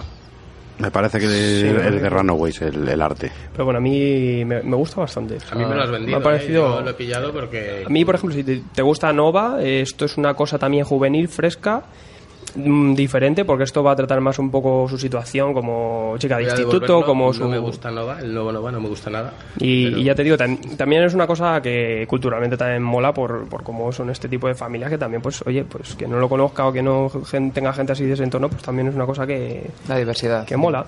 Y, y bueno, yo también, como soy muy curioso y yo siempre últimamente en el grupo de Facebook de la gente de Hydra hago preguntas, pues últimamente eh, digo, pues a ver qué pregunto. Y pues como ha salido tanto tomo de Marvel, digo, oye, pues ¿cuál es el tomo de Marvel de esta semana que más os mola, no? ¿Cuál, cuál os llama más? Pues a ver qué tal. Y bueno, si queréis os hago un top 5 rápido. Eh, si queréis o si no queréis, porque me da igual, pues lo voy a hacer igual. Eh, en el 5 la gente le ha molado el Omnigol del hombre hormiga, ese tocho. Tenemos ahí 6 votos. El Caballero Luna, 10 votos. Miss Marvel, que también eh, yo creo que también por la curiosidad y la novedad, eh, tenemos ahí 11. Marvel Héroes, 4 fantásticos de John Byrne, 14 15, 15 votos ahí. Y el que más lo peta, que es Daredevil, que tiene 17. Que también por calidad de, de colección, yo creo. Siempre a tope. Y al final, pues mira, pues un poco los gustos de la gente que, que por donde tiran. El Gold, el Marvel Gold, triunfa. Es una cosa que Gusta mucho, sí. gusta bastante y hay mucho ansia con eso. Y cuando yo creo que después de Secret War va a haber mucho más triunfo de- del gol y de lo clásico. Lo clásico va a triunfar, sí. sí, sí. Bueno, y José, este gran libro de arte 9, ¿qué nos traes? Porque he dicho, bueno, vamos a traer todos los 100% de Marvel, traernos cosas así más, un poco más interesantes. ¿no? Ansia oriental, ¿no? Traigo ansia oriental. Yo esperaba una musiquilla oriental como de chino. Bueno, tú de vete, hablando y si quieres te lo voy Venga, diciendo. vale, pues eh, yo voy a hablar hoy de. Hoy, porque he venido. eh, Voy a hablar hoy de El Procefi, que es un cómic de un tipo que se llama. Esto lo tengo que leer porque no se me da bien ahora en principio. Tetsuya Suichui. Y este, ¿qué nos cuenta el Procefi? Pues esto lo que nos cuenta es el- la influencia de las redes sociales eh, y de la gente cuando se une ante un tipo que em, se manifiesta como que va a acabar con todas las injusticias. Es decir, es un ser que dice, bueno, vamos a terminar con eh, eh, la explotación, vamos a terminar, que un poco, digamos, como V de Vendetta, pero sin llegar a esos extremos. Ah, mira, ya me suena la música. Ahora estás a tope, ¿no? Ahora estoy ya, bueno. Total, que este hombre, eh, el protagonista lleva una máscara con un, en forma- es un periódico con el cual se hace dos agujeritos para los ojos y anuncia que va a acabar con todas las injusticias. La primera injusticia que ha ocurrido es que una fábrica de alimentos pues eh, ha intoxicado a un montón de gente y no se hace responsable de la gente intoxicada. Lo anuncia eh, previamente en YouTube la gente le ve, le ve como un poco un loco, un tal, y pone unas imágenes de que está quemando eh, la fábrica de alimentos. Lo siguiente es un señor eh, que ha dicho en Twitter que eh, una chica merecía ser eh, forzada porque eh, vestía como puta, digamos mal pronto. Hecha, hecha. Mira, ya está. Entonces ha dicho, bueno, pues le voy a dar un escarmiento. Poco a poco va anunciando cosas y anunciándolas en YouTube. Hay una brigada de delitos cibernéticos que se empieza a interesar por todo esto que está ocurriendo y poco a poco eh, este hombre que al principio era visto como un loco y un sádico y tal, pues se está viendo pues como un héroe, como un defensor de las causas perdidas, de la gente maltratada y demás. Y de eso trata la historia. De momento han sacado dos tomos al precio normal que lo saca Norma. Norma o Planeta. Planeta, esto es de Planeta. De Planeta. Y que es aproximadamente 8.95. Eh, aproximado, muy aproximado, pero lo has rozado casi. No, no, no he querido pasarme. Y bueno, no tiene mala pinta. El dibujo mm, no acompaña la historia porque al final lo que te hace ver es más ver el texto y lo que están contando. Y el dibujo no es malo, pero digamos que te desligas un poco. No es una buena narración la que tiene. ¿Vale? Bueno, y también he traído otra cosa que lo está petando mucho, mucho, mucho, que se llama Tokyo Ghoul. Tokyo Ghoul lo dibuja un tal suicida. Este es primo de Junjito. Que si, lo dijeran, si lo dijeran en Sevilla iba a quedar fatal. Sí, sí. Soy suicida. Este Junjito cuando lo conoció hizo la de Black Paradox. Pues este hombre, eh, Tokyo Ghoul es una serie de estas también que está subiendo pues en el ansia viva de la gente que sigue el, el manga y nos eh, cuenta la historia de eh, Tokio donde viven en- entre los una especie de bueno una especie no son ghouls que comen se alimentan de la carne humana y los humanos los ghouls están camuflados en su forma humana no son detectables y los humanos han creado una especie de policía para intentar acabar con ellos y que no se los coman evidentemente y entonces la historia eh, empieza a partir de un protagonista que queda con una chica a tomar un cafecito y resulta que la chica es un ghoul y lo que quiere es comérselo, acompañarlo con el café. ¿Qué ocurre? Hay un accidente, él sufre muchas heridas, la chica muere y a un doctor no se le ocurre otra cosa que trasplantarle órganos de la chica a su cuerpo, con lo que convierte al humano en mitad humano, mitad ghoul y siendo rechazado por ambos. Vaya experimentos hacen Unos, estos claro, unos ¿eh? experimentos. ¿Qué ocurre? Que es como todo lo que ves, los personajes son muy planos, dicen muy poco de sí. La historia se basa, porque claro, estos ghoul tienen unos poderes y unos tentaculillos y unas garras que le salen de la espalda y cada uno tiene un modo de pelea diferente. ¿Qué ocurre? Que la historia al final se está basando en los diferentes tipos de peleas que tienen cada ghoul. Y no, a mí particularmente, pese a todo lo que se vende, porque es una de las que más se vende ahora mismo, no me parece muy aprovechable. A mí la que más vendida ha sido la de La ¿eh? Sí, Prophecy tiene muy buena pinta. La verdad es que iban a sacar, van a hacer una, van a hacer un anime, incluso van a hacer novelas. Esto va a ser un fenómeno un poco como ocurrió en su momento Death con Note. Death Prophecy es, es cortita, ¿no? No te lo voy a No. asegurar mucho porque creo que van a ser unos cuantos y esto se suele estirar mucho, ¿eh? El personaje se mantiene siempre en, en Sí, misterio, ¿no? Sí, lo que pasa es que en el primer tomo sabemos por qué se ha metido, al final de la historia sabemos por qué se ha metido a hacer esto y lo que le ha ocurrido, que es muy bizarro también. Y bueno, y es una historia que está muy bien, la verdad es que se deja leer, ya te digo que lo que menos acompaña quizá no está bien, el dibujo no está muy bien desarrollado. Te olvidas de que hay dibujante y te estás leyendo al final los textos. O sea, no llega a ser un dibujo que te llame la atención, sin ser malo. Sí, yo tampoco lo he visto. O sea, no te voy a decir yo que, que sea de lo mejor que he podido ver, pero... No, no es malo, pero podía haber sacado un poco de. un poco más de alma.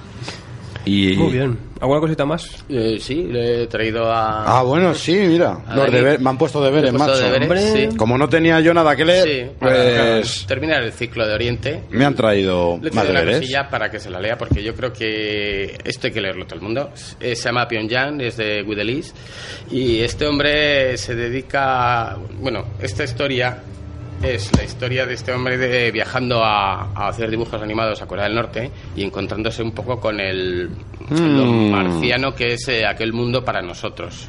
Desde que llega al aeropuerto, cómo viven, cómo se eh, desarrolla el día a día mientras él está trabajando. Y esto se ha llevado un montón de premios. Que, por ejemplo, se llevó, fue nominada al premio Eisner en el 2006, la obra salió en el 2005. Y incluso esto ha tenido una especie de secuela que se llama Senzen. y Widley se ha dedicado a hacer una especie de historias, guías turísticas, y ha hecho otras sobre Birmania y otras sobre eh, Jerusalén, bueno, Palestina contando un poco todo lo que ocurre con un tono un poco más humorístico y un poco más distendido, pero marcando un poco la, la realidad. Y Pyongyang eh, refleja un poco la sociedad que tiene Corea del Norte, que es un poco orwelliana, en plan 1984, y él lo va contando un poquillo paso a paso. Es muy ameno y, de verdad, para que la gente que no está muy acostumbrada al cómic europeo, la manera más fácil de acercarse es esta. Yo lo recomiendo incluso para chicas que nunca han leído cómics o nunca les ha apetecido leer un cómic, esto les puede acercar y llamar la atención porque eso hace realmente divertido y ameno. Pues yo co- acepto estos deberes, maestro. Yo Muy bien, ya verás la me voy a que hacer una viene- reseña, hombre. Venga, me la voy a leer. A mí y me los, me los está acumulando ya. Es como, déjame esto y te devuelvo lo que tengo. Porque madre mía. Tendré que dejar aparcada alguna, pero esta me la hago. Y vamos a hablar con alguien que nos va a presentar mm, una novedad que ya presentamos la semana pasada. ¿Te, te- te suena? Sí, algo como que suena a tuercas. Sí, Y algo. vapor y un poco y mucha máquina por ahí en medio, ¿eh? Todo muy londinense.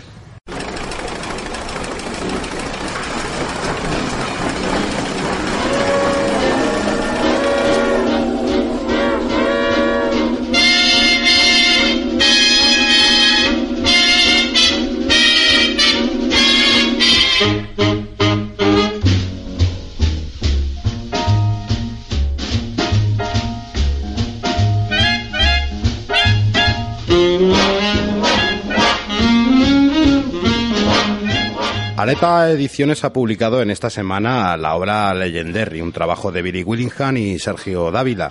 Una obra que recupera la esencia de los grandes personajes del cómic de aventuras y lo enmarca en un escenario de steampunk. Para comentarnos eh, mejor lo que se esconde en esta obra tras toda esa maquinaria y esas nubes de vapor, eh, tenemos al dibujante Sergio Dávila. Buenas tardes, Sergio. Buenas tardes. Gran trabajo y el dibujo realizado en Legendary. Nuestras felicitaciones por esa reimaginación y todos los diseños que has, que has creado en esta obra. Ah, muchas gracias. Eh, queríamos preguntarte, ¿cómo le describirías a nuestros oyentes, que hay algunos todavía que no conocen la obra, cómo describirías lo que es Legendary? Bueno, pues Legendary es todo el universo de Dinamite, todos los personajes principales, entre comillas, y todo englobado en, en un universo de steampunk. Y es todo, todo, todo- todos los personajes versionados y con un mundo totalmente paralelo. O sea, un mundo, un universo totalmente steampunk. Una realidad alternativa, ¿no? Sí, exactamente. Es como si fuera un, un- como si fuera en DC, como si fuera un- una tierra, una tierra 213, por ejemplo. sí, un universo. exactamente. Eh, Billy Winhart es el guionista y ya sabemos que es un gran nombre dentro del mundo del cómic, que ha tenido multitud de premios y que ha tenido un gran reconocimiento con, con obras como, como Fábulas. ¿Cómo surgió la posibilidad de, de trabajar con él y cómo surgió esta idea junto a él? Pues mira, si te digo la verdad, eh, yo estaba haciendo con, con Dinamite unos números de Resonja, acabé y me ofrecieron una prueba para hacer un, me mandaron el guion de, de Legendary y eran tres páginas. Y el editor me dijo, prueba a hacer esto, que queremos saber cómo, cómo lo realizas y para hacer una prueba. Y entonces hice las, las primeras tres páginas del cómic, las hice. Y que una es un- la primera página es de la ciudad y la segunda página es una página doble del, del comedor del, del burdel, bueno, del burdel, del restaurante de, de Vampirella. Sí. Y yo no sabía qué era el guion del Willingham, no sabía nada, no sabía, incluso es más, no, del tema steampunk no sabía nada, nada, absolutamente nada. Me tuve que documentar mucho, mirar mucho, internet, me compré varios libros, miré en, en Facebook que hay varias páginas de steampunk, eh, ya te digo, me documenté muchísimo, todo lo que pude documentarme. Y entonces hice la prueba y al cabo de la semana así me contestaron. El editor me dijo que sí, que al guionista le había gustado, que me había elegido a mí y, y de- me contestó y me envió el guion. Y entonces ya vi que el guion era del Willingham de Willingham. y, y luego me dijo el editor que el, que el Willingham me había escogido a mí. Ah, ¿te, te llegó el guion completo o, o te fue llegando a tema por número? No, el, el primer número, o sea, te, te llega el primer número, un guion completo. Cuando, cuando ya te, lo, te dice vas a ser tú, te llega el primer número completo, el número uno completo. Entonces a medida que acabas un número, pues cuando lo acabas te llega el número dos. Era muy metódico a la hora, el guion que te llegó era muy metódico, te, te daba mucho, muchas referencias o tuviste más, más libertad para la hora de crear la obra. Bueno, eh, como era, como es un universo nuevo y es todo, es todo un universo de steampunk, entonces había que, que hacerlo todo. Entonces me hacía un poco las descripciones de más o menos como lo quería. Si, por ejemplo, en, la- en el número uno, el, el comedor, el, el, el, Club Scarlet, más o menos me hacía como una descripción, más o menos, de si había unos músicos que se estaban tocando, si estaban en esta mesa, si estaba un poco así, ¿sabes? Me hacía un poco una descripción bastante detalladita. Y sobre todo el tema de las acciones, de la acción, cuando están peleándose y eso, que es lo que más me gusta a mí, que es lo que más divertido, que el, el- yo me quedé sorprendido porque el Willingham en los guiones mm, era, o sea, te pego un puñetazo, te arranco el brazo, eh, bueno, ya lo ves en el cómic. Sí, sí, la verdad.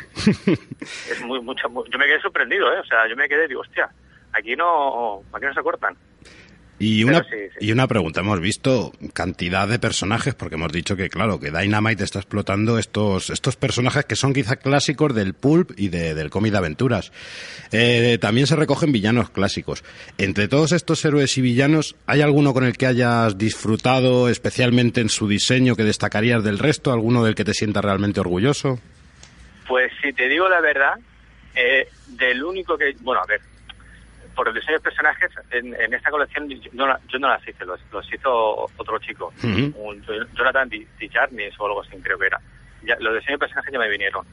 Pero yo el único, el único diseño de personajes de lo, el que yo diseñé, que fue el malo, el, el Black Mask, eh, ese sí me hizo un poco una descripción que tenía que ser un poco del tío de piedra, rollo Darkseid, y así, y como me gusta a mí dibujar los tíos grandes, así fortotes, pues ese me lo, me lo inventé yo.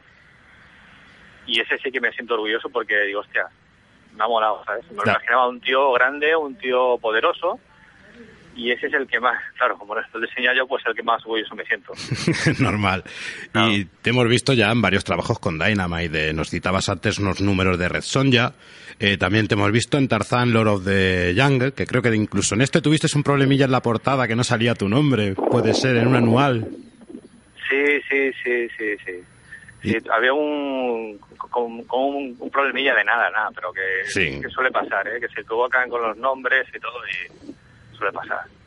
Incluso aquí en el, en el regulatorio de, el americano, el Legendary, cuando me dieron, me mandaron el- los tomos con todas las portadas, haba- hubieron tres o cuatro portadas que les había dibujado yo y habían puesto el nombre de, de Ale Garza, Ujú, el otro dibujante de las portadas. Ujú. Pero bueno, son cosas que se pegan el toque y ya está. Luego en DC hiciste algo también para Injustice y- e incluso dibujaste algunas trading cards. Y también hemos visto que hiciste algún diseño para Galáctica 1880. Ah. Sí, sí. Lo- lo- los de Galáctica, sí que todos los diseños de personajes de Galáctica, pues cuando acabé Legendary, me pusieron a hacer los diseños de Steampunk. Se ve que el de Steampunk les gustaron. Sí, sí. y me propusieron hacer los diseños de Batalla, Batalla Galáctica, que eso sí que lo hice yo. Entonces me pasaron los, los personajes principales y yo tuve que rediseñarlo todo steampunk. Diseñé las armas, dis- diseñé los personajes, la ropa, todo. O sea que te vino genial, porque ya que habías estado documentándote para, para la obra de Legendary, encontrar ahora una obra en la que tenías otra vez que aprovechar el steampunk, te, te vino, te vino genial. Sí, sí, sí. Incluso hice la portada del número uno del, de Batalla Galáctica, el número uno, lo- la portada la hice yo y me vino, sí, sí, me vino genial, porque ya lo tenía ya, ya lo tenía un poquito el rollito pillado y ya me pusieron a hacer el diseño de personaje, la portada y me pusieron a hacer, me pusieron a hacer la, el- una serie también de, de steampunk. Y yo le hablé con el editor, le dije, oye, mira, que yo de steampunk que quiero ya, porque es que es, que es muy, es muy trabajoso, Sí, es lo que te iba a decir, que es muy... Es muy muy... trabajoso. Y encima los diseños de personajes que yo lo hice, la pobre, la pobre Aneke, que era la dibujante de aquí, pobrecita que dice los diseños muy cargados, porque me, gusta meter mucho detalle, Ujú. y hice los diseños muy cargadetes y claro, la pobrecilla pues, claro, cuando veo los diseños dice, hostia, joder, ¿sabes? Lo mismo dibujarlo en una página, en un splash, que dibujarlo viñeta viñeta. Durante todo el cómic, claro. Claro, eso. Y de todas tus obras, ¿a cuál es la que especialmente le tienes un, un cariño especial por algo? Pues si te digo la verdad, ahora mismo le tengo un cariño muy muy especial al, a Legendary Ujú. pero la que le tengo un, un cariño muy especial, la que estoy haciendo actualmente, y porque estoy más implicado, porque eh, con el, estoy trabajando muy mano a mano con el colorista, con Jorge Sutil de, de Madrid, y, y con la guionista que es con Gail Simone, y hablo mucho con, mucho más con ella que cuando con Bill Willingham. Con Willingham apenas pude hablar, no, no teníamos mucha relación, porque casi, to- casi todo yo lo hablaba directamente con el editor. y nos hablabas de esta obra en la que estás trabajando ahora. Es, es Swords of Sorrow, ¿verdad? Sí, sí, sí. Pues que ya aprovecha que puedes contarnos de, de este, de este proyecto. ¿En qué consiste? Pues mira, Legendary fue el, el crossover de, de Dyna- de Dynamite el año pasado y he tenido la suerte de que este año voy a hacer también el, el crossover de, la editorial.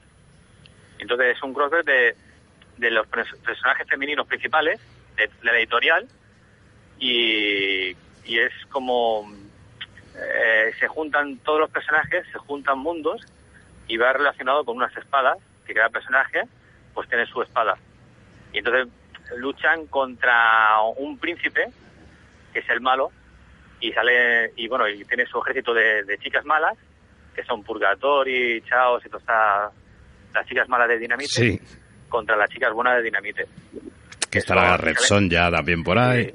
salen todas ¿sabes? sale la Zo- Zorro, Sparrow eh, Resonja de Yatoris Jungle Girl todas, todas y claro yo he tenido que hacer los diseños de las espadas Y de por cada lo, una de las espadas de, de ellas por lo que hemos visto, sobre todo con Legendary, hemos visto que tiene muy buena acogida hasta el punto de que han surgido ahora eh, bastantes miniseries con, con estos personajes como Red Sonja, Vampirella, Green Hornet en su versión steampunk. Eh, ¿Tú tienes planes de volver a trabajar con alguno de estos personajes o como me has dicho antes, estás más interesado en moverte ahora en otro terreno que no sea el steampunk? Bueno, a ver, el- con el tema del Legendary, como se ve que tuvo éxito en Estados Unidos, pues sacaron la miniserie de cinco números de cada uno de los tres personajes principales. Y entonces, que yo fui el encargado de, de hacer las, todas las portadas de, de, la- de las miniseries. De las portadas de Green Hornet, Vampirella y, y Resonja, todo Legendary. Y va- en principio eso, es una miniserie de cinco números cada, cada, cada título. Yo con lo que yo estoy haciendo ahora, a mí me gusta, me gusta más porque es más bárbaro, es más, hay mucha, muchísima acción y, ostras, dibujar escenas de eh, Resonja o Vampirella contra un dinosaurio contra, eh, contra un, un bicho gigante con cara de cuervo y todo, pues a mí me, me divierte más. A ver, a ver, normal. Lo de- a mí con el- lo del dinosaurio ya, ya me has ganado, no sé por qué. y una, una, Es que eres el dinosaurio, macho. A ver, es lo que hay. A mí, a mí ya con eso me ganas. Pero aparte ya cuando termines Sorrows of Sorrow, eh, ¿algún proyecto para el futuro en mente que nos puedas adelantar o todavía todavía Bueno. no, no ha salido nada? Bueno, estoy en contacto con, con DC Mm, porque ya he hecho algunos números de Injustice y he hecho, he hecho el, el anual de Injustice de este año, del año 3, sí. y lo tuve que hacer eh, a, a la misma vez que estaba haciendo el número el número 2 de, de Sorrow Sorrow, Mm. y fue un poco complicado, pero bueno, había que hacerlo.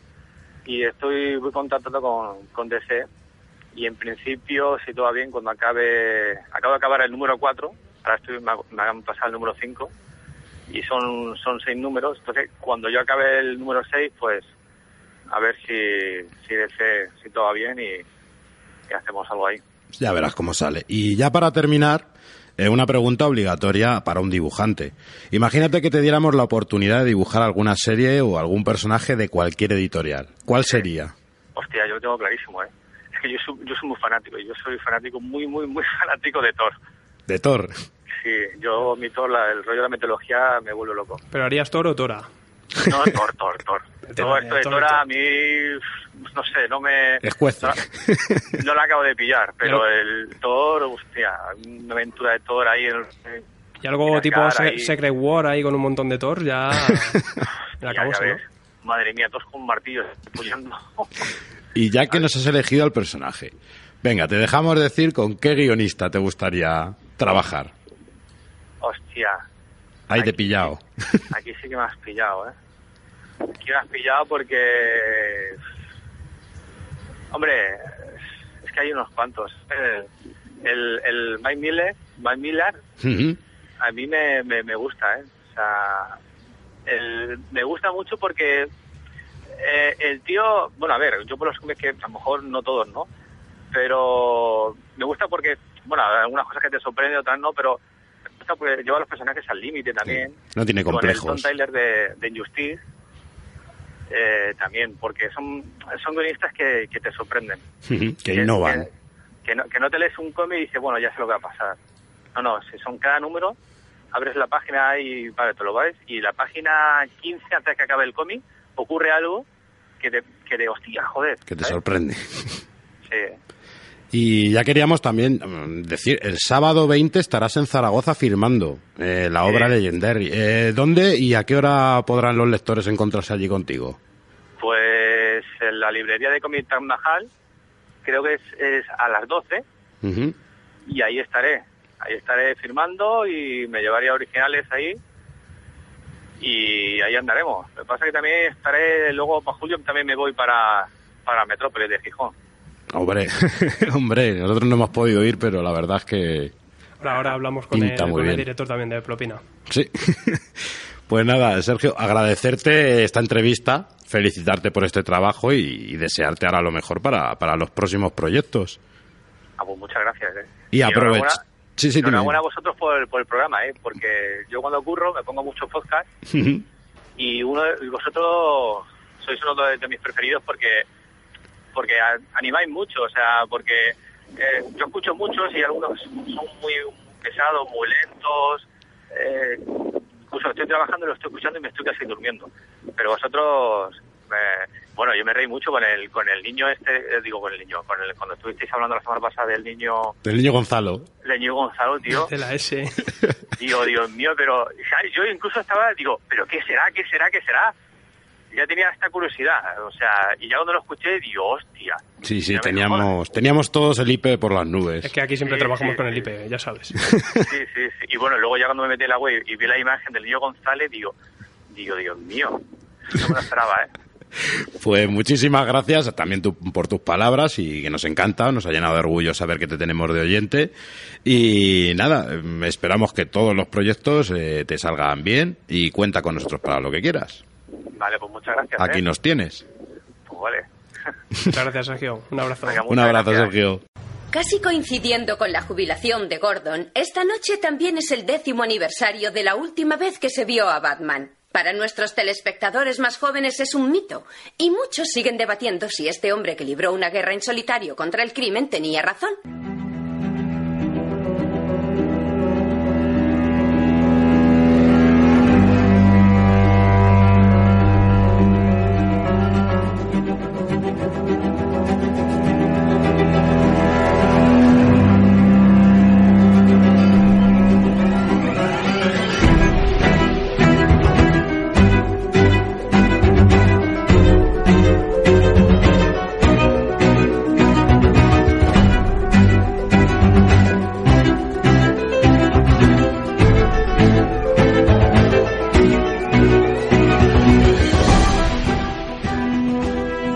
Regreso del Caballero Oscuro, ¿vale? Una obra escrita y dibujada por Frank Miller, entintada por Klaus Jansson y coloreada por Lynn Barley. Esta obra fue publicada entre febrero de 1986 y junio del mismo año. Nos pone en un futuro, en una ciudad que está completamente corrupta, que cada vez es más decadente, y nos encontramos a un Bruce Wayne que ha abandonado el manto de Batman, de una avanzada edad que observa cómo los héroes no existen, cómo la ley no es capaz de solventar los problemas que existen en las calles, cómo el poder que gobierna no hace nada por evitarlo, cómo todo se derrumba y Batman decide que debe volver a las calles. Claro, tiene que adaptarse a estos nuevos tiempos y tiene que, que se- intentar meter el héroe que era antes en una ciudad que ha, que ha cambiado completamente. Estamos ante una novela que mm, gráfica que quizás está considerada una de las obras maestras del cómic mm, y un referente en la, en la historia de, de Batman. Creo que aquí ninguno va a estar en desacuerdo con esa afirmación. Estamos como para hablar mal. Qué miedo. No, no, no. Es una maravilla. Y eso que tú traes algo hoy, ahí, Tra- digo que sí, ahí- hoy te van a hoy te van a zurrar el lomo. No decir que A era- ti no era él, era él. O sea, que lo del lomo, digo, tú puedes hablar. Que, no, decir que realmente el origen de, de este cómic es bastante curioso, porque Batman en ese momento, en esa época, estaba las ventas eran bajísimas y pasaba una cosa que en DC querían que pasara una cosa parecida con Daredevil, que igual estaba en esa misma situación en, a finales de los 70 Daredevil. Eh, que estaba a punto de, cerrar la serie y lo cogió Frank Miller y la serie llegó a ser de, la- de las más vendidas. Entonces, en, ese momento le llamaron a Frank Miller y le dijeron, mira, queremos que cojas el guion de, la serie de Batman para ver, para ver qué sucede, para ver que, si conseguimos re- remontarla. Y Frank Miller dijo que no, que él veía que, que la cosa no tenía solución y que no quería meterse ahí para, para esos fregados. Lo que sí que dijo es que, que, que aceptaba hacer una, una novela gráfica en cuatro partes, que es, no, perdón, en Cuatro, cuatro. en cuatro partes, sí, exacto. En cuatro partes, que es la que tenemos ahora mismo sobre la mesa.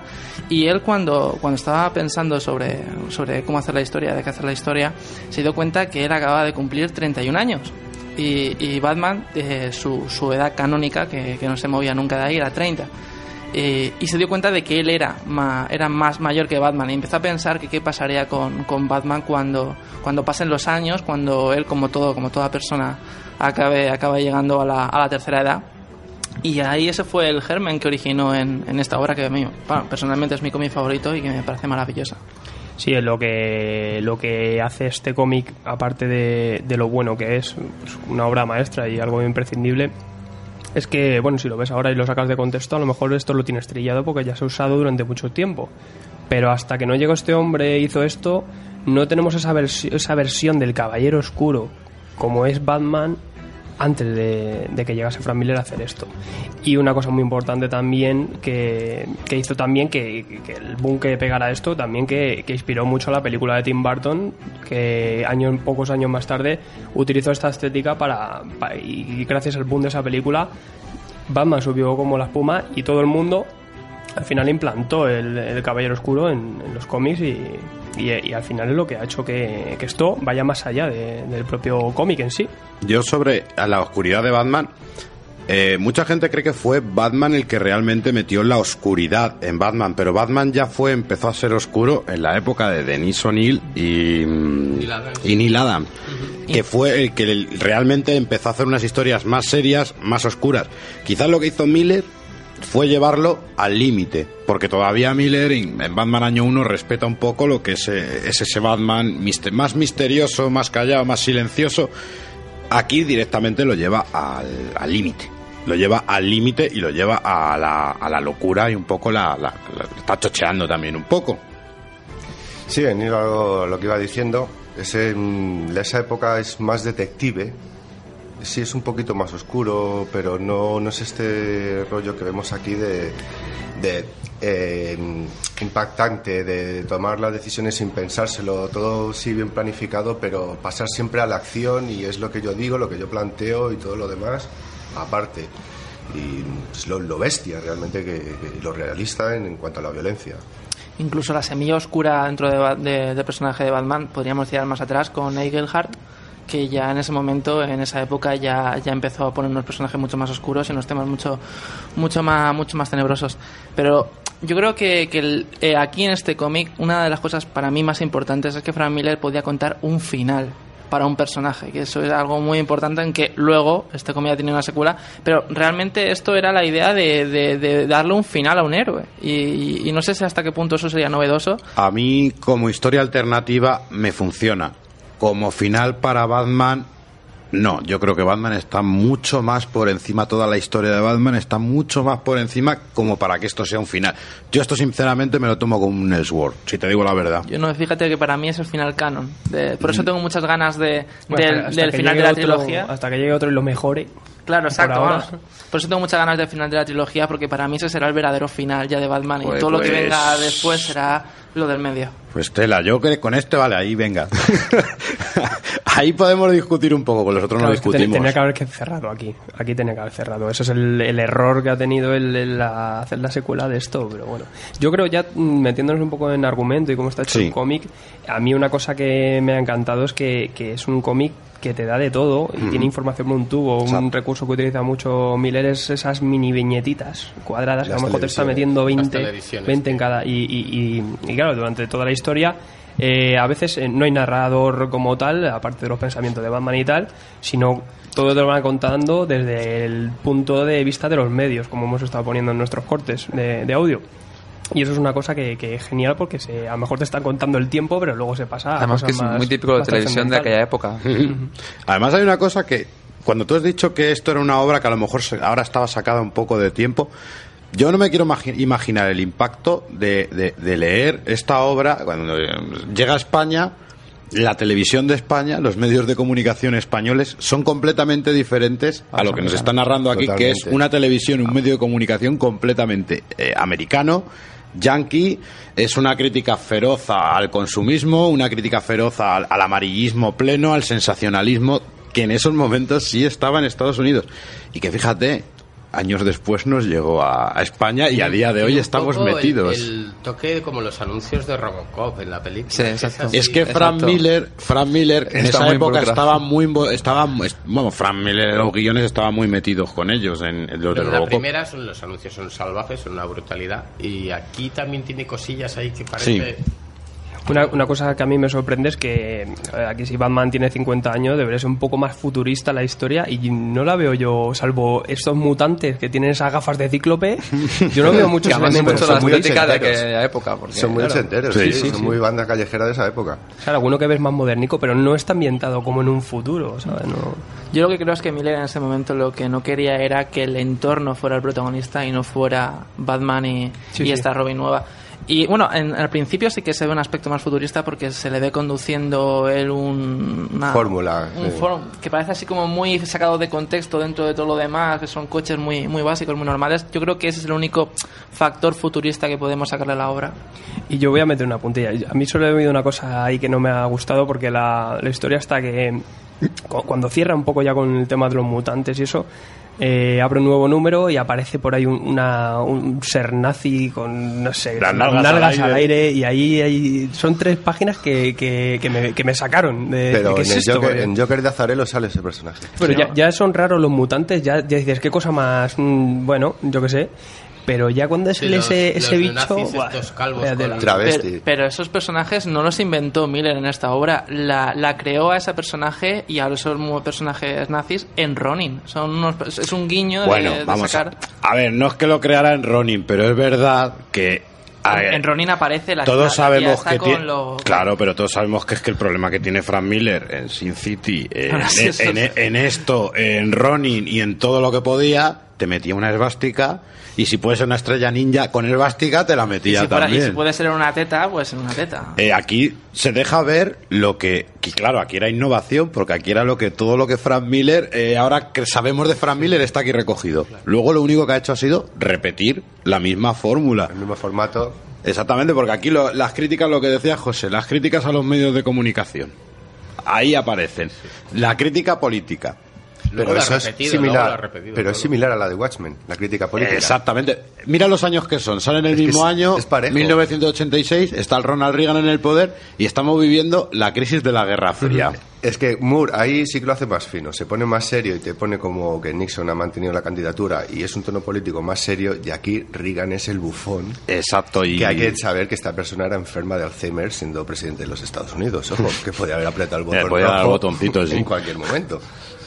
Y yo aquí, quizá, de todos los que estáis aquí, quizá que menos le ha gustado sea a mí, que está muy bien la novela. Bueno, Mi pregunta, ¿qué pinta Superman?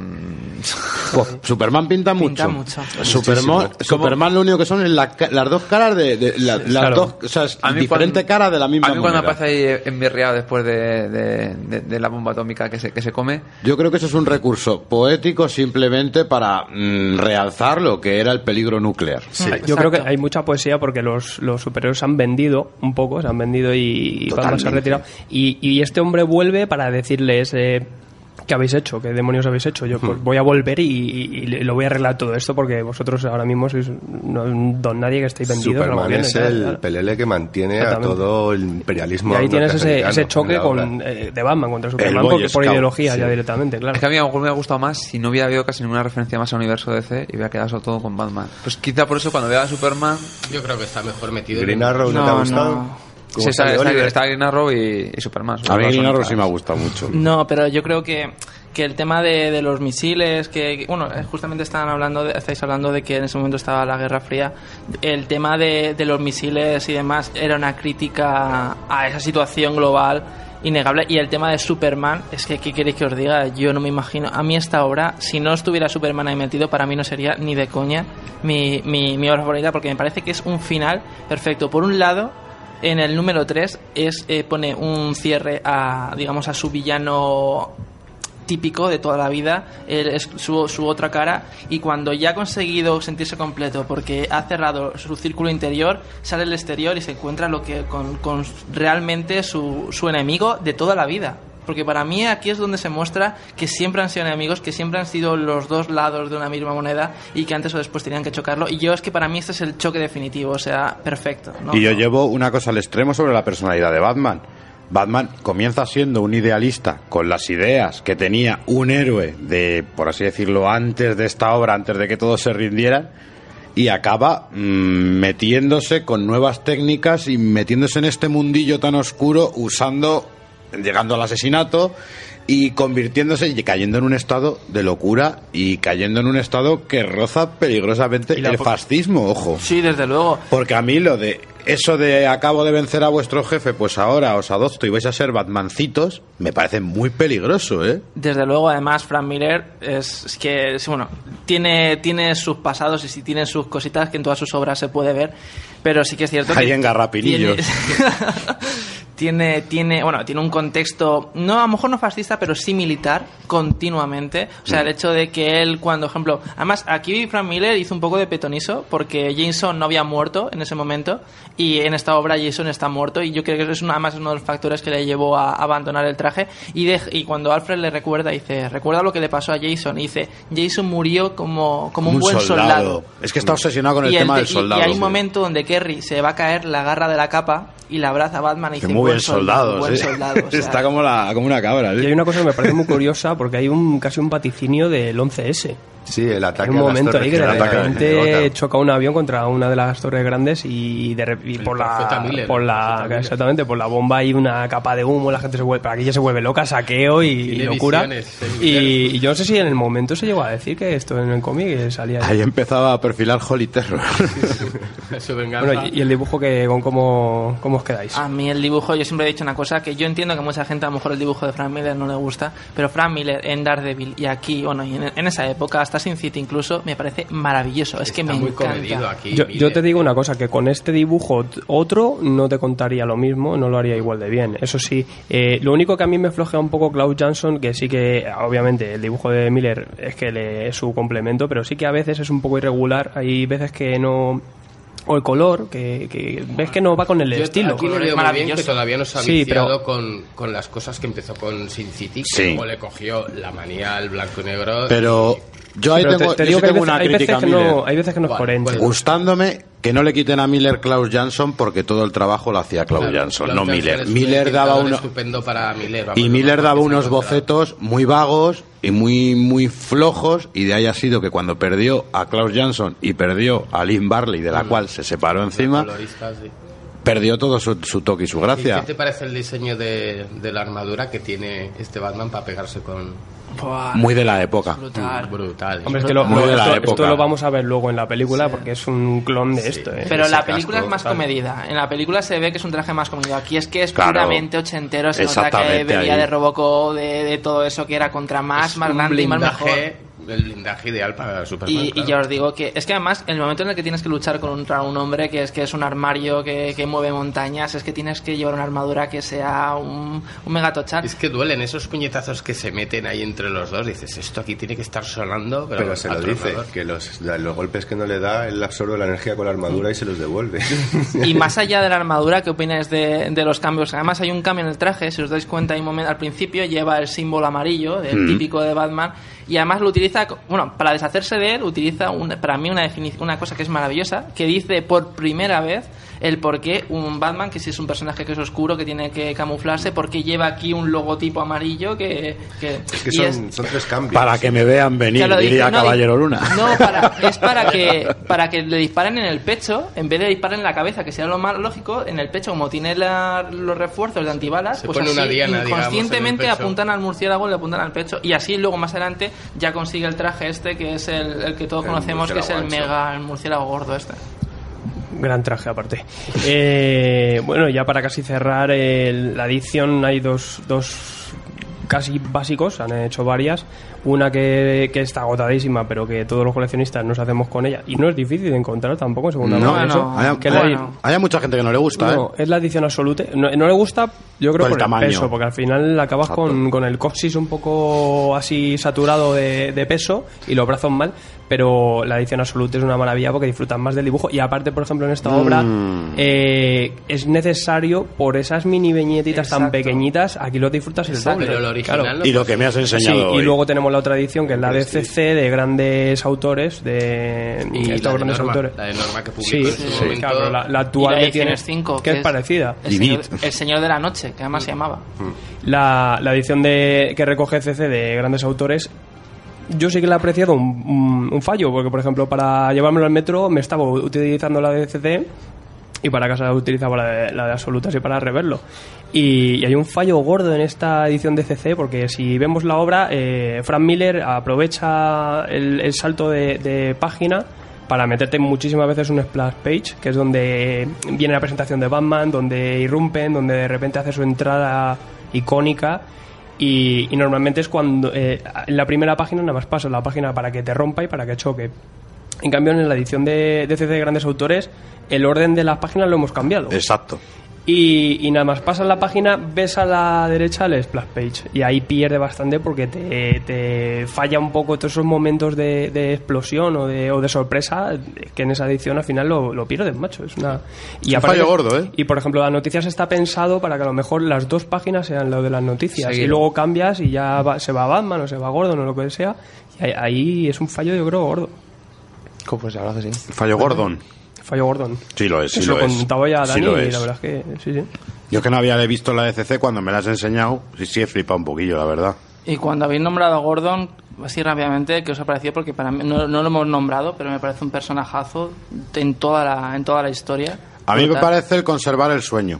Conser- es el que conserva realmente el sueño y es el único que no cambia en, en la historia. Pero es tirar un poco lo evidente, ¿no? Lo que te esperas, esa relación de que Gordon es más firme a sus principios policiales y Batman se va distanciando un poco más hacia la violencia. Y con esa- pena de, esa ese distancia, de ese distanciamiento. Y entonces se van, van chocando la, la- esa conversación que tiene al principio, creo que es en casa de Bruce, que están aquí Mm. tomando y le empieza a recordar su vida cuando era joven. Antes que simulabas que bebías alcohol, bebías ginger ale y, Y nada, cruzan dos palabras y enseguida ya chocan, se acaba la conversación y se van cada uno por un lado y luego en las televisiones públicamente desmiente Bruce Wayne a Gordon sobre las, las declaraciones de dos caras y demás.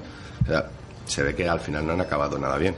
Yo creo que sea como sea, esta obra no puede faltar en ninguna biblioteca de nadie. Vamos. Y como mínimo leerla cuatro De veces. Batman en estos años hay tres cosas. Una es esta, otra es el año 1 y la broma Bueno, asesina. la secuela- Esos la secuela Esos tres no pueden faltar. Eso, No. Si te gusta Batman, parte de ahí. La, la Dark cuarta es el de Capullo y Knight 2 Snyder, no. ¿no? No, el retorno. El retorno no, ese no, no, no mola, ¿no? Yo no, para mí es que no existe, no.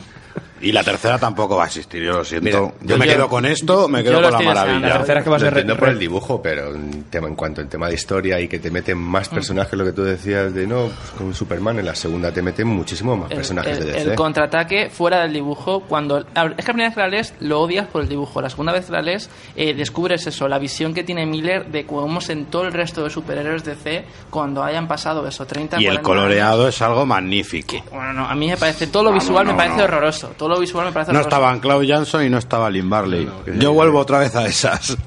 No, y aquí, por ejemplo, cambia mucho el estilo. Ahí ya no se va tanto a las microviñetas esas. Aquí ya todos son splash page, páginas medias y, y, eh, y se ve que es, Es una, una cosa sacada más- de polla, más lo siento, es una sacada Y de la, y la polla de tercera, Miller. la tercera vamos a ver que va a repetir el enfrentamiento con, con Superman para lo de la película y punto. Y poco de Miller ya va a haber, Es que te la... aunque suene mal. Está malito. Pues señores, viajamos a Gijón.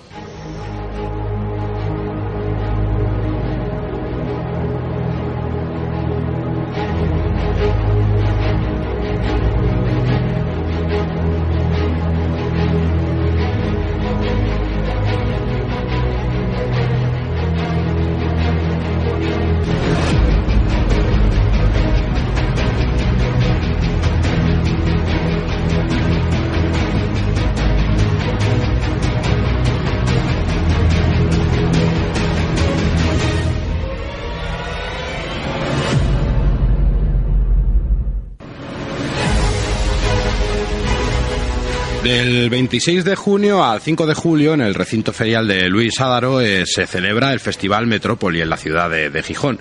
Es un festival de cultura y entretenimiento en el que se recogen bastantes actividades como workshop, música, conferencias, videojuegos y cómics, que es la parte que a nosotros nos, más nos atañe y más nos ilusiona. Este es el segundo que abre el segundo año que abre sus puertas en este 2015. Y para hablar de la parte dedicada al cómic y la historieta, tenemos a Pepe Caldelas, director de, de la Metrópoli Comic Con. Buenas tardes, Pepe. Hola, buenas tardes. Eh, guionista de cómic, de cine, actor y ahora compaginando toda la organización de la Comic Con. ¿Te queda algo por hacer? Sí, menos dormir, yo creo que hago de todo. Pues no, bueno, y, y lo- uy, más cosas, hago fotos, hago... Sí, sí, era por resumir, porque eso sí lo hemos podido ver también. Y, y antes aún, antes, antes tenía trabajos normales, de estos de ir a oficinas y tal, y además de todo esto que ya no podía con todo, pero, pero no, la verdad es que poco a poco me he ido decantando y sí que es cierto que hago muchas cosas, pero muchas de ellas en pequeñas dosis, lo de, lo de los cortos y tal, hago uno al año, quizá dos, fotografías, o sea, realmente, y lo de guionizar cómics, por ejemplo, ya hace casi dos años que no hago ninguno, Hmm. precisamente por el Metrópoli. Y, y no, el, el principal tiempo lo dedico a la, a la agencia de dibujantes y, y luego el, el resto a, a Metrópoli. Pues nosotros desde aquí vamos, eh, felicitarte por todos los trabajos que haces, por ser una mente tan inquieta y darte la enhorabuena por la organización de este evento y por una iniciativa de, esta magnitud y de, y de importancia. Gracias. Eh, Prefiero que me, que deis las gracias al final, si ha salido todo bien, porque la verdad es que este año nos hemos multiplicado. Claro, el año pasado era la primera edición, se montó muy rápido, muy rápido, o sea, prácticamente creo que tuve un mes y medio para, para organizarlo todo. Incluso hubo algunas secciones de la, de la parte de la Comic Con que, de las que casi no pude ni, ni encargarme, como era el cosplay, juegos de mesa y cosas así. Eh, este año, al tener todo el año por delante, sí que eh, se le ha podido dedicar más tiempo, he podido estar más encima de toda la parte de cosplay y de juegos de mesa que el año pasado no pude, de la parte de Star Wars y evidentemente los invitados se han podido cerrar, no te voy a decir más, pero bueno, quizás sí mejor. Eh, o, o al revés, no, no sé si mejor, pero sí más. Sí, Eh, y de al una manera un más año- tranquila.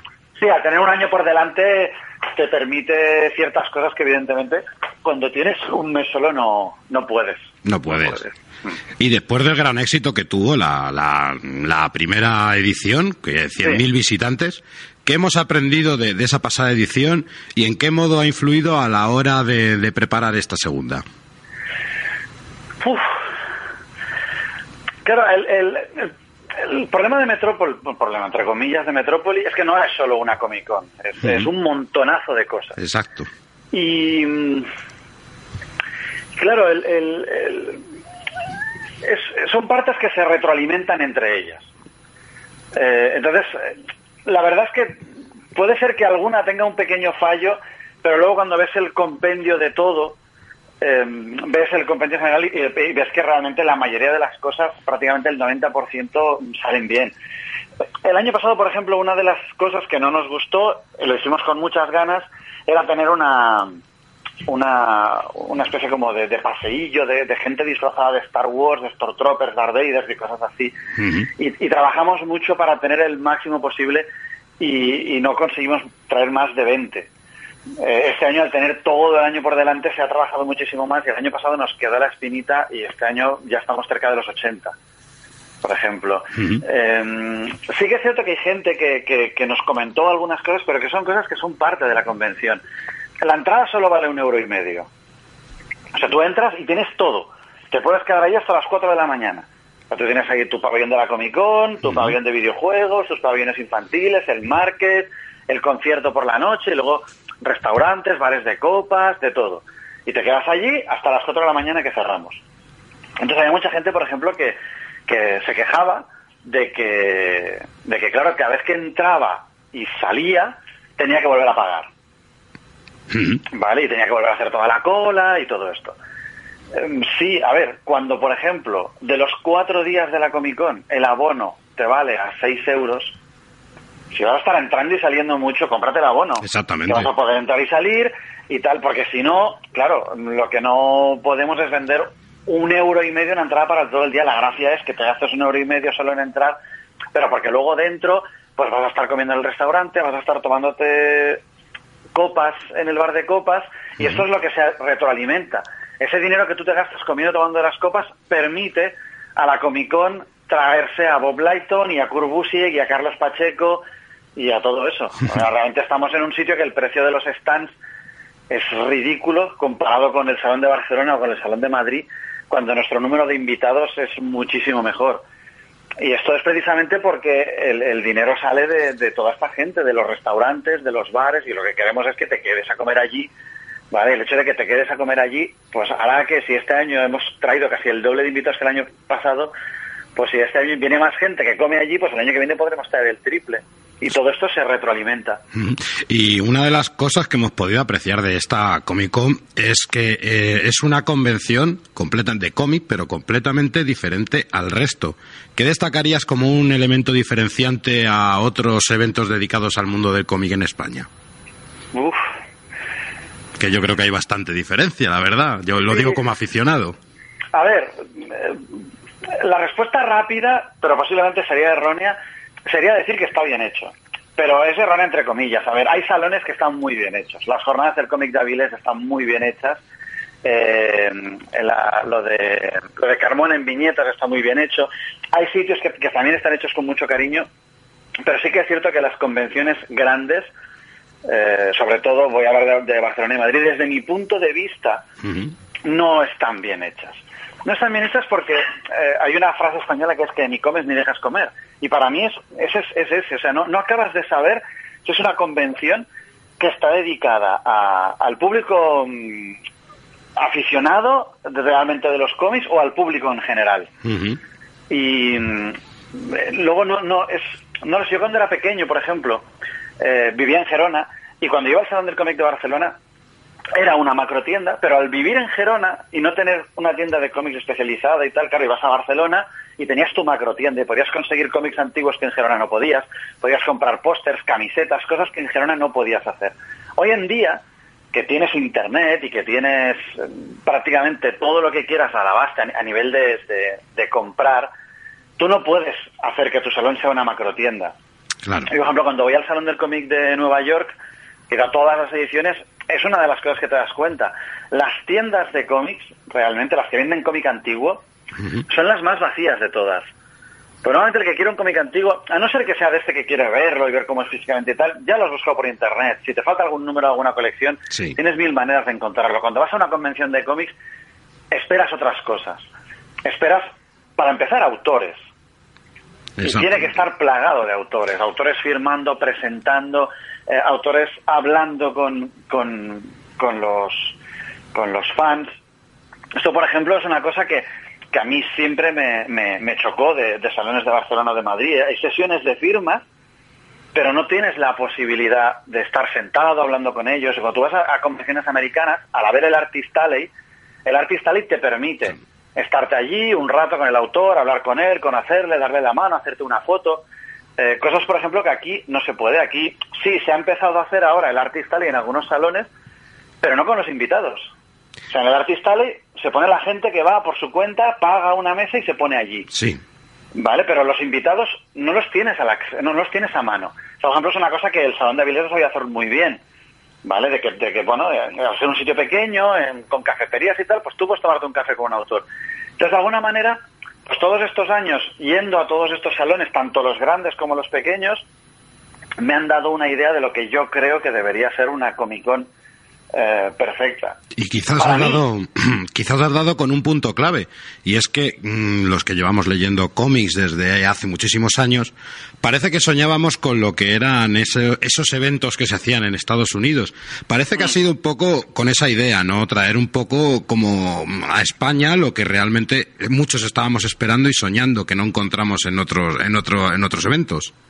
Sí, a ver, luego quizá me equivoco, ¿eh? el tiempo lo dirá, pero yo realmente el año pasado cuando acabó el Metrópoli, eh, en la primera edición, eh, cuando la gente me preguntaba, oye, oye, ¿tus sensaciones cuáles son?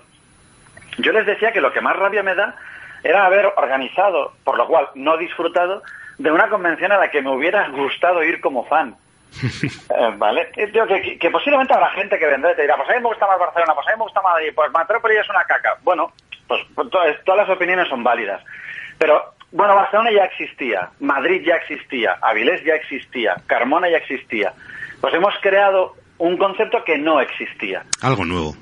Sí, es una, es una convención de cómics al, al- al más puro estilo americano o, o- o dentro de las posibilidades que se pueden hacer en España, porque evidentemente no, no podemos tener en España el artista que tiene el Salón del Cómic de Nueva York, ¿vale? Ni podemos tener en España las supereditoriales que hay en Nueva York. Claro. Pero bueno, dentro de las limitaciones de España hacemos lo que podemos.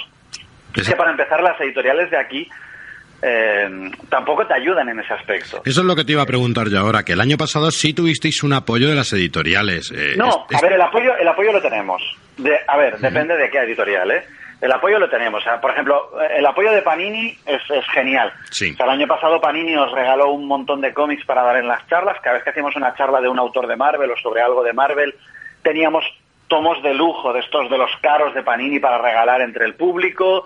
Eh, y, y- y esto, por ejemplo, de alguna manera ha servido a que este año podamos hacer más cosas. Hemos hecho, bueno, vamos a, vamos a tener un cómic exclusivo del Hombre Hormiga con dos portadas que se han hecho exclusivamente para la Comic Con, una de Ramón Rosanas y una de Bob Lighton. O sea, en todo este aspecto, por ejemplo, Panini es una gran ayuda. No te, no te dice que no a nada, eh, te ayuda con todo, lo cual luego piensas y dices, ¿y por qué Barcelona y Madrid no hace cosas así?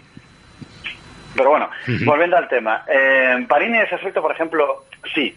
Pero Panini tiene muy claro lo que quiere hacer en los sitios. Y lo que él quiere hacer en los sitios es lo que las editoriales grandes hacen en los salones americanos, que es promocionar. promocionarse.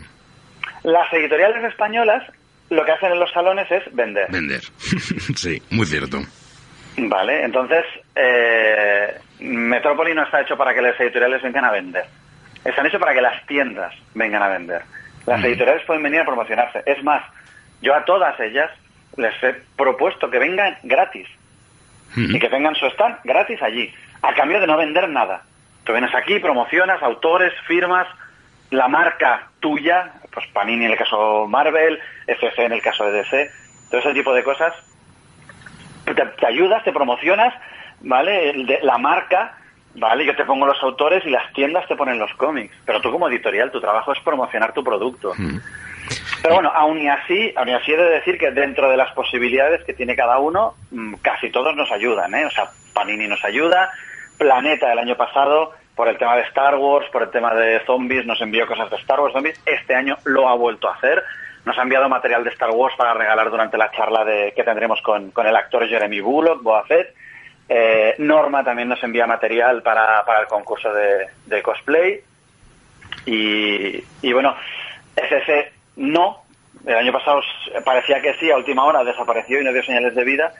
pero DC, o sea, la propia DC desde Estados Unidos, Sí. ya que CC al parecer no quiere hacerlo, es eh, DC el año pasado sí nos envió chapas exclusivas del 75 aniversario de Batman para la charla de Batman y tal, y este año también nos han dicho que nos van a enviar algo exclusivo, pero no sabemos qué es todavía. Y, no ha llegado. y una- Cuando llegue abra la casa lo sabré. y una pregunta, ya que nos estás nombrando a los autores, eh, ya he escuchado yo grandes, grandes nombres como Bob Layton. ¿A quién más lleváis? ¿Quién más tenéis? ¿Quién más va a poder conocer A ver, el, el- A ver si, a ver el si me acuerdo de to- a ver si me acuerdo de todos, porque son unos cuantos, ¿eh? Pero mira, eh, por ejemplo, tenemos una especial de Iron Man y para ser el de Iron Man, ya que teníamos a Bob Lighton, hemos invitado a Yildiray Sinair, que era el que estaba dibujando a Iron Man justo, justo bueno, el que está dibujándolo ahora, y a Kurt Busiek.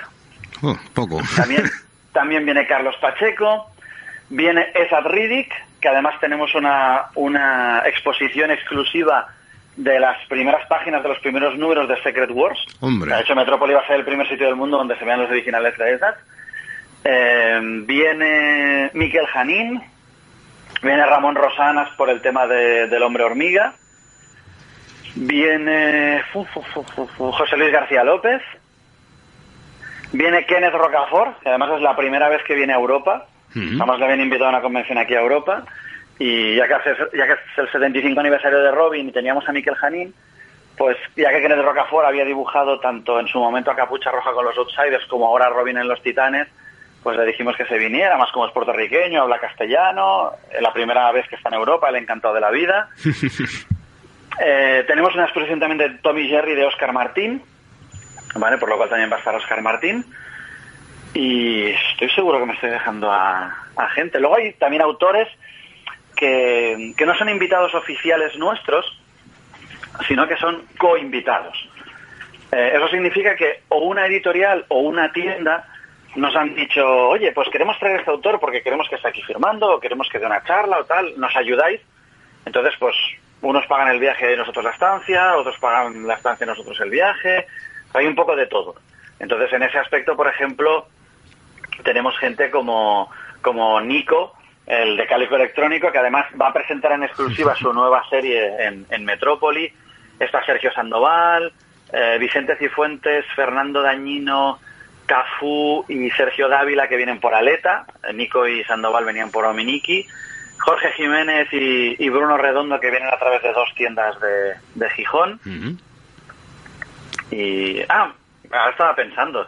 Me dejaba uno gordo de los invitados oficiales nuestros, Steve Englenhart. Hombre, es muy además- cierto, muy cierto. Antes que me preguntabas las, eh, los- los- las cosas diferenciales que podía tener el, el Metrópoli, pues Metrópoli tiene una cosa que realmente no he visto en ninguna convención. O sea, mientras que sí que es cierto que es una mezcla de copias de muchas convenciones, hay una cosa que yo no había visto nunca, que la quise hacer el año pasado, salió bien y este año repetimos, que son charlas conjuntas. Entonces, eh, el año pasado, por ejemplo, tuvimos una charla sobre el 75 aniversario de Batman, tuvimos una charla sobre el 75 aniversario de Marvel, con autores primero clásicos, luego modernos. Este año, por ejemplo, tenemos la Iron Man, con Lighton, Busiek y, y Sinair.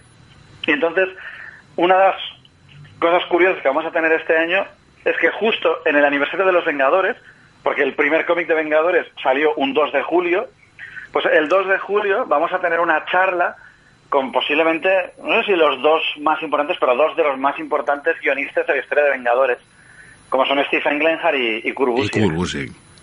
Sí, y además eh, estoy pensando en hacer que, que cada uno elija su equipo de siete Vengadores, como en la época en la que Grich no les dejaba hacer más de siete. Si fuera así, a ver cuál de... ¿Cuáles que- que el elegirían? equipo- sí, sí, el equipo de siete de Stephen Glenhart contra el equipo de siete de, de Kurt Busiek y ver así el, el público cuál prefiere. Hombre, hay un personaje que sé que Englehart va a coger seguro, que, que Será es el cap- Mantis. el- Sí. No, no, Mantis, Mantis seguro. O sea, Englehart pone a Mantis en todas partes. Yo creo que le dan la patrulla X y la convierte en mutante. Muy cierto, y dentro de, de todos estos eventos también, ¿qué más exposiciones van a poder ver el, el- todo el aficionado que vaya? Es que os falta programa. Eh, a ver, mira, aparte de la exposición que hemos dicho de, o sea, la de Tommy Jerry de, de Oscar Martín, tenemos una exposición de Vengadores. Porque ya que hacía- había la peli de Vengadores y de y tal, nos apetecía hacer algo especial de Vengadores. Y tenemos una exposición de Vengadores que hay pá- desde páginas de, de Jack Kirby del principio de todo a- hasta páginas actuales de los últimos años de Mark Bagley, de Stuart Monen, pasando por casi todos los autores que han dibujado Vengadores. Pérez, Birne, eh, Jane Collan, eh, Adams, hay de todo, de todo, de todo. Incluso para que hubiera un poco de todos los autores, al final incluso hemos puesto algunas páginas de los cuatro quizá más importantes, Capitán América, Iron Man, Thor y Hulk en sus propias series, Sus series, para sí. que la gente también pueda ver pues Mike Zeck, Walter Simonson, Dale Keown, hay 48 piezas.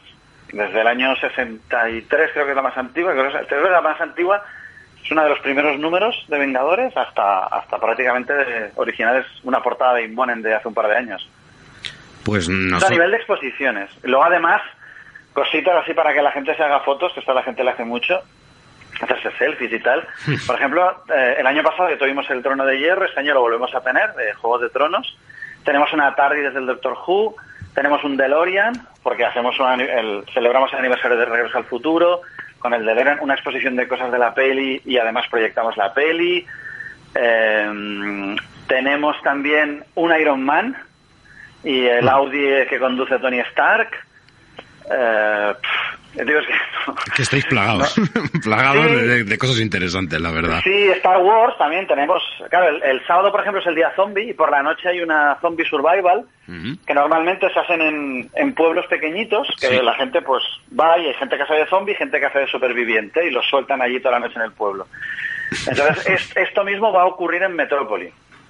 Con la diferencia de que hay gente de que no estará jugando. Entonces, es como estar dentro de una peli de zombies. Tú te estarás tomando una copa y verás a alguien persiguiendo, un zombie persiguiendo a un vivo y tal, pasando por al lado tuyo y, cosas así. Esto es el sábado, que es el día de zombies, y el domingo, que es el día de Star Wars, este año sí, a no ser que de aquí al día pase algo, sí tendremos un, un- una pasarela con un montón de gente de, de Star Wars y lo tenemos un montón de actividades de Star Wars, el actor que hacía de Boba Fett y, y también va a haber un montón de, de cosas de Star Wars. Vamos a tener una moto una moto speeder de las de regreso al digo del retorno del El Jedi retorno del Jedi, sí. por ejemplo, tenemos una R2, tenemos varias cosas así. Pero es que además te estoy hablando siempre mientras me voy acordando, pero me, me van saliendo más cosas a medida que te voy diciendo. Es que no, no, es, es muy heavy, es muy heavy porque son muchas cosas, es un año entero de trabajo y, y pensado lo que te explicaba antes. Cuando Sí. tú vas a las convenciones, acabas de saber muy bien,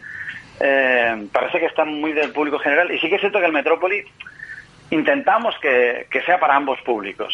O sea, que si tú eres un tío que ha visto Star Wars una vez en la tele y que se leía cómics cuando era pequeño, que vengas y te lo pases bien, ¿vale? Pero que si eres un fanático de los cómics, que compras todos los meses, que coleccionas, que vengas y también te lo pases bien. Claro, que encuentres tu sitio allí.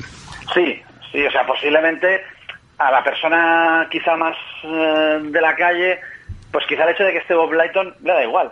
Mm. Y dice, pero yo no sé quién es Bob Lighton. Va, es un tío que dibuja Iron Man. Pues, pues muy bien. Pero, tío, que tengo aquí un Iron Man de puta madre de tamaño real que me puedo hacer una foto con él. Y posiblemente la otra persona dirá, pues sí, el Iron Man está muy bien, pero joder, es que tengo aquí a Bob Lighton. Exacto. Yo sería de esos, fíjate lo que te digo.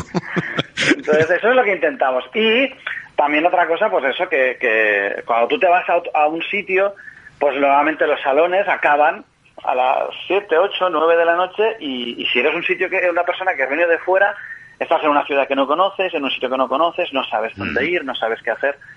Y nosotros de alguna manera hemos, hemos querido solucionar eso, pues porque es, es un recinto cerrado que abre hasta las 4 de la mañana, o sea, todos los días a las 10 de la noche tienes un concierto Sí. Y luego después del concierto, pues bares para que te quedes ahí de copas o te quedes de fiesta o karaokes o mini conciertos o tal. Luego además hay proyecciones de series, proyecciones de pelis.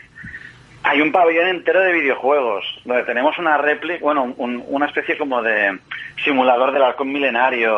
O sea, eso es que, te digo que no.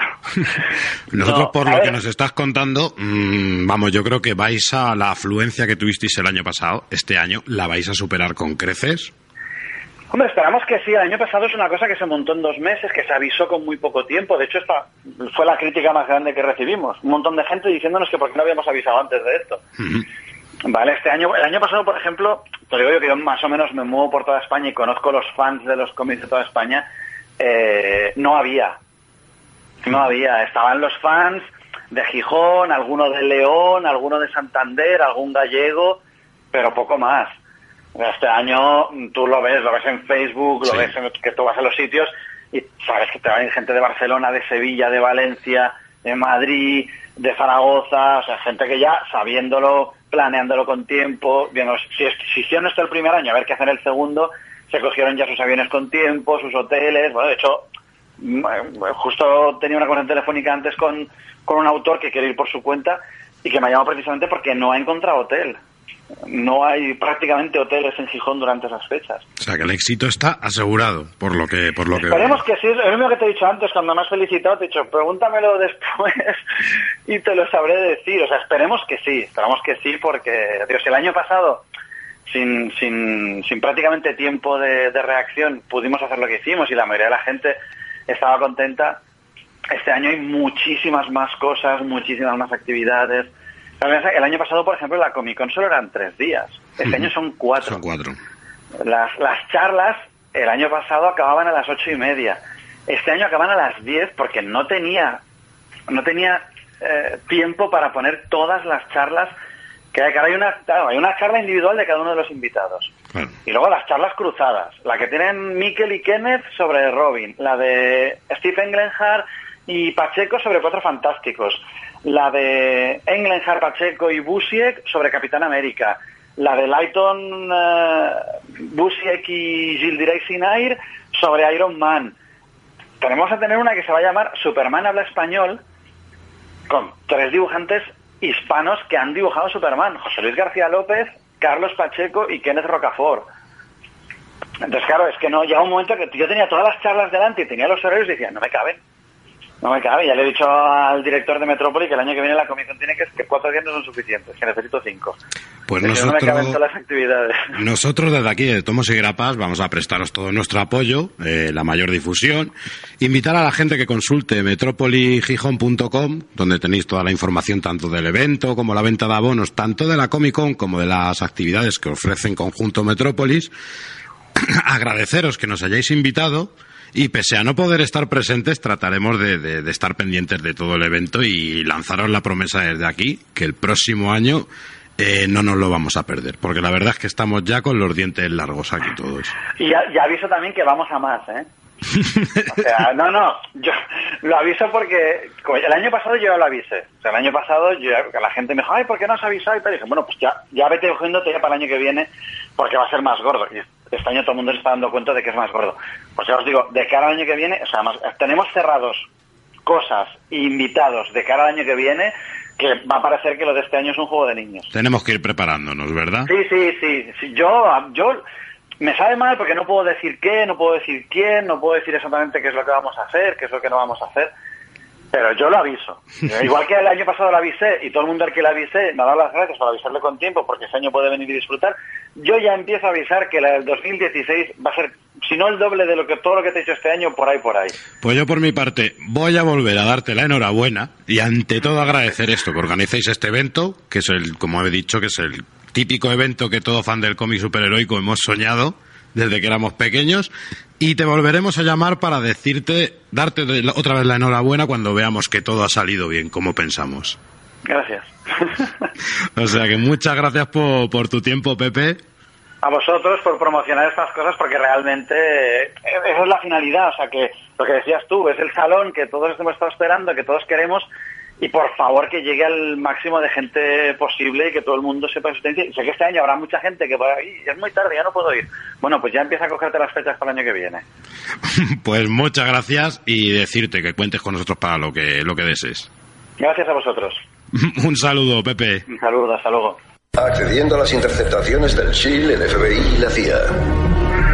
Iniciando reconstrucción virtual de la escena del crimen.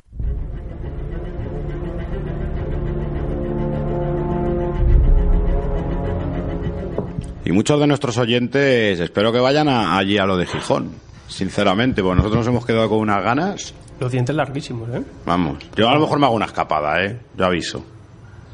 A ver qué dicen los oyentes. Bueno, pues lo primero, hablar de, de dos concursos. Lanzamos dos concursos esta semana. El primero va a ser gracias a Aleta, que, que nos van a mandar eh, tres tomos de Legendary. eh, para vosotros, pues nada, eso este fin de semana lo colgaremos y, esos tres tomazos que os llegarán para casa.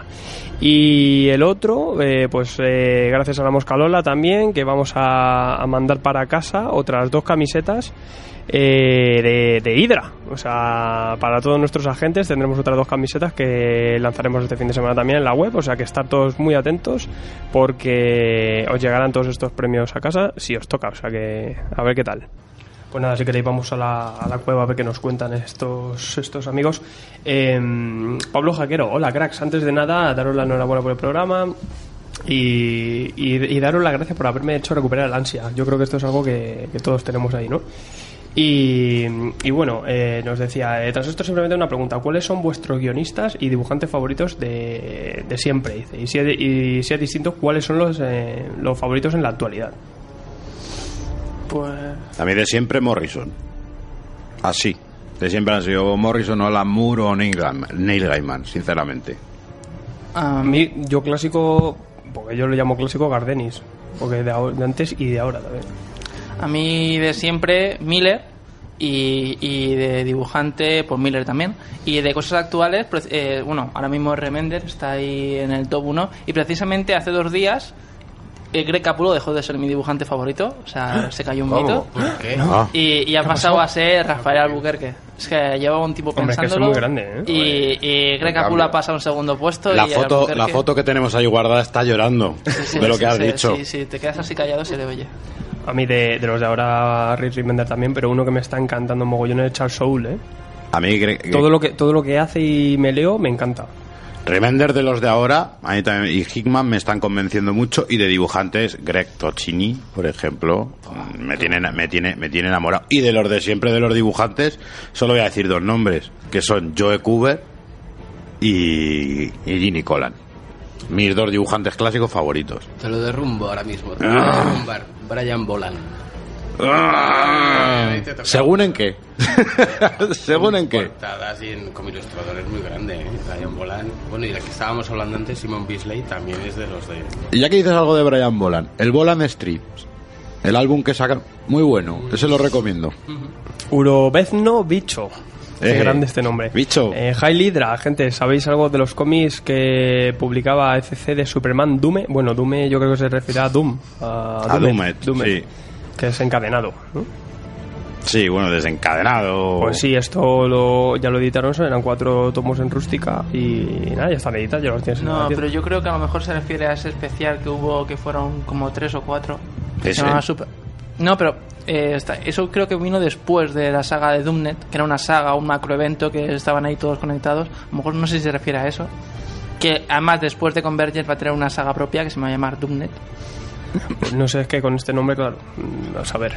Un tal Antonio Solana, que yo creo que lo tengo por aquí delante. ¿Quién será? ¿Quién, quién será este hombre? No decía, buenos días amigos. Una duda, estoy leyendo Transmetropolitan de Ellis. Eh, me gusta el rollo crítico contra el sistema, pero me planteo una cosa. ¿La historia va a algún sitio o van a ser 10 tomos de Spider Jerusalén dándole caña a todo bicho viviente y sin un fin concreto? Hereje. Esto es tu hereje. No, pero bueno, que sí, a lo mejor es una sensación que estás en el No, principio, no, que, pero además que es que creas me, o no. han, me han confirmado que es que es así, porque si te das cuenta hay varias respuestas y, y varios de los que me contestan me dicen eso. Sí, Dicen, ah, sí, sí. Es, es, o sea, no busques un- una, una gran conspiración, no busques un todo. Este es este tío que se dedica a dar primero a un sitio, luego al otro, luego a los medios de comunicación, luego al presidente. Y si te lo tomas así, desde luego es un pedazo de, de- es un pedazo de obra. Pero, pero como andes buscando algo, algo, una, algo lineal, una, una historia, Sí, un no, contenido, no, no, no, me, me da la impresión. Y me- uno de los chavales que me contestó me lo dijo. me No tiene dice, giro, una, no tienen algo que te sorprenda, algo que te vaya a hacer cambiar Exacto, la- el resto exacto, de la obra. Eso sí es Sí, un poco el esquema de Hellblazer, en mi opinión. O sea, No, no. En plan de linealidad. No, la linealidad no. en Hellblazer son historietas. No, tío. perdona, no. Hellblazer tiene sus épocas y de ahí que tenga sus etapas y de ahí que tenga sus resoluciones y si tiene que bajar al infierno y tal, tal, tal. No me hables de Hellblazer por en favor. vano. No, sí, es que no blasfemes, hombre. Es que ha venido que te trae el, que te trae el predicador. La energía, sí. Eh, Alejandro Cuella, Holguín, eh, jai la, jai la gente. Se, se ha venido abajo. Pobrecito, has pillado. Es que no puedes hablar de Constantín delante de Dani, porque Dani es que es muy susceptible. Es como capullo para ti. la, la serie, la serie es la hostia de Constantine. ¿Alguna vez... Madre de Dios. Yo creo que habíamos cerrado eso ya, ¿eh? Bueno, ¿alguna vez eh, se os ha despegado un tomo? Se refería pues, a la cubierta. Os dejo una muestra de lo que me ha ocurrido. A ver si me podéis decir si tiene solución. Pues bien- bienvenido al mundo de las rústicas viejunas, ¿no? Efectivamente. Y, y espérate las actuales dentro de 10 años a ver qué pasa. Que hable Verastegui, que le puede dar un síncope como se entere que los tomos se despegan. Madre de Dios.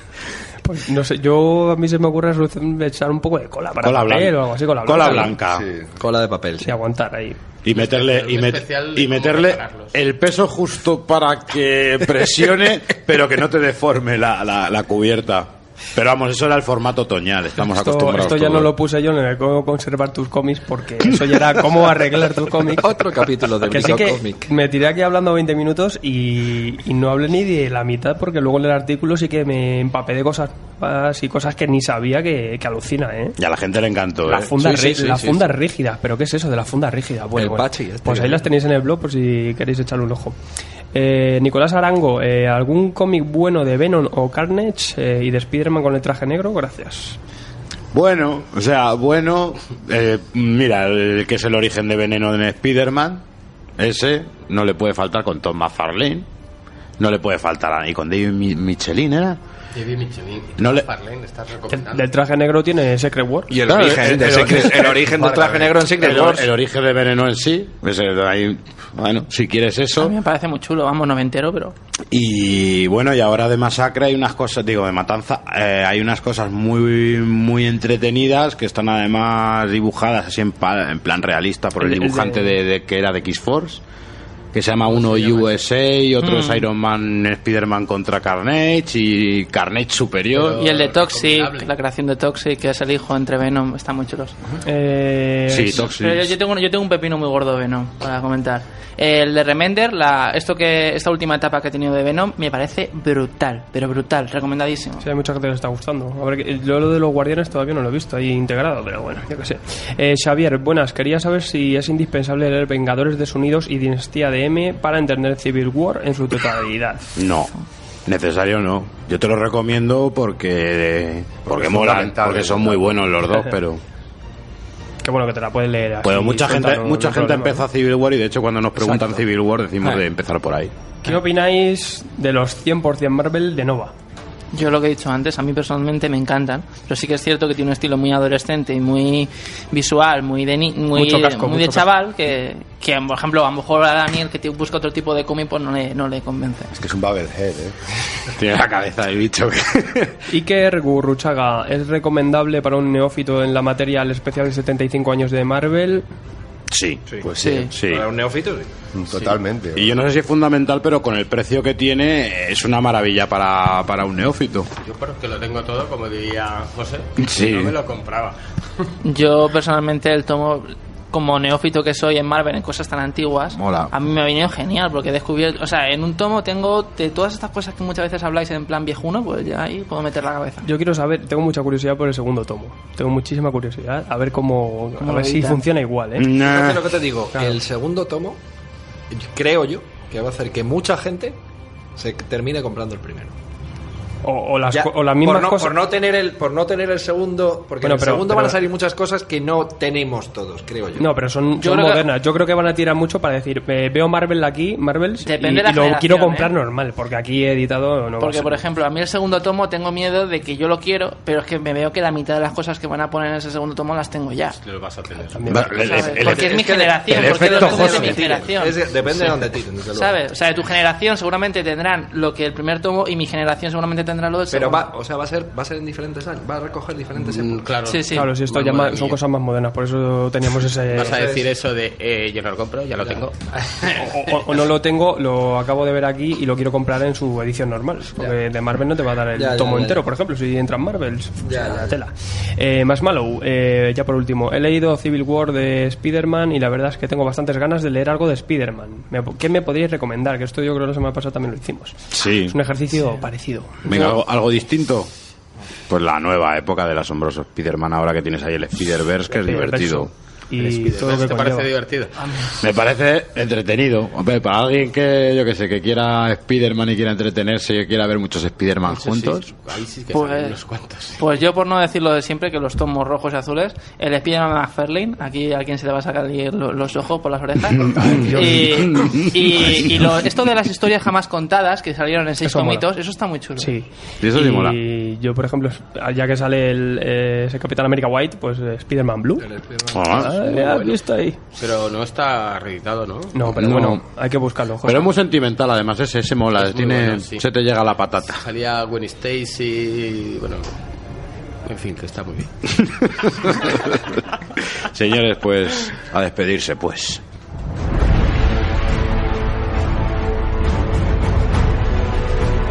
Síguenos en Twitter y Facebook o entra en nuestra web tomosigrapas.com o si lo prefieres, mándanos un email a tomosigrapas.gmail.com.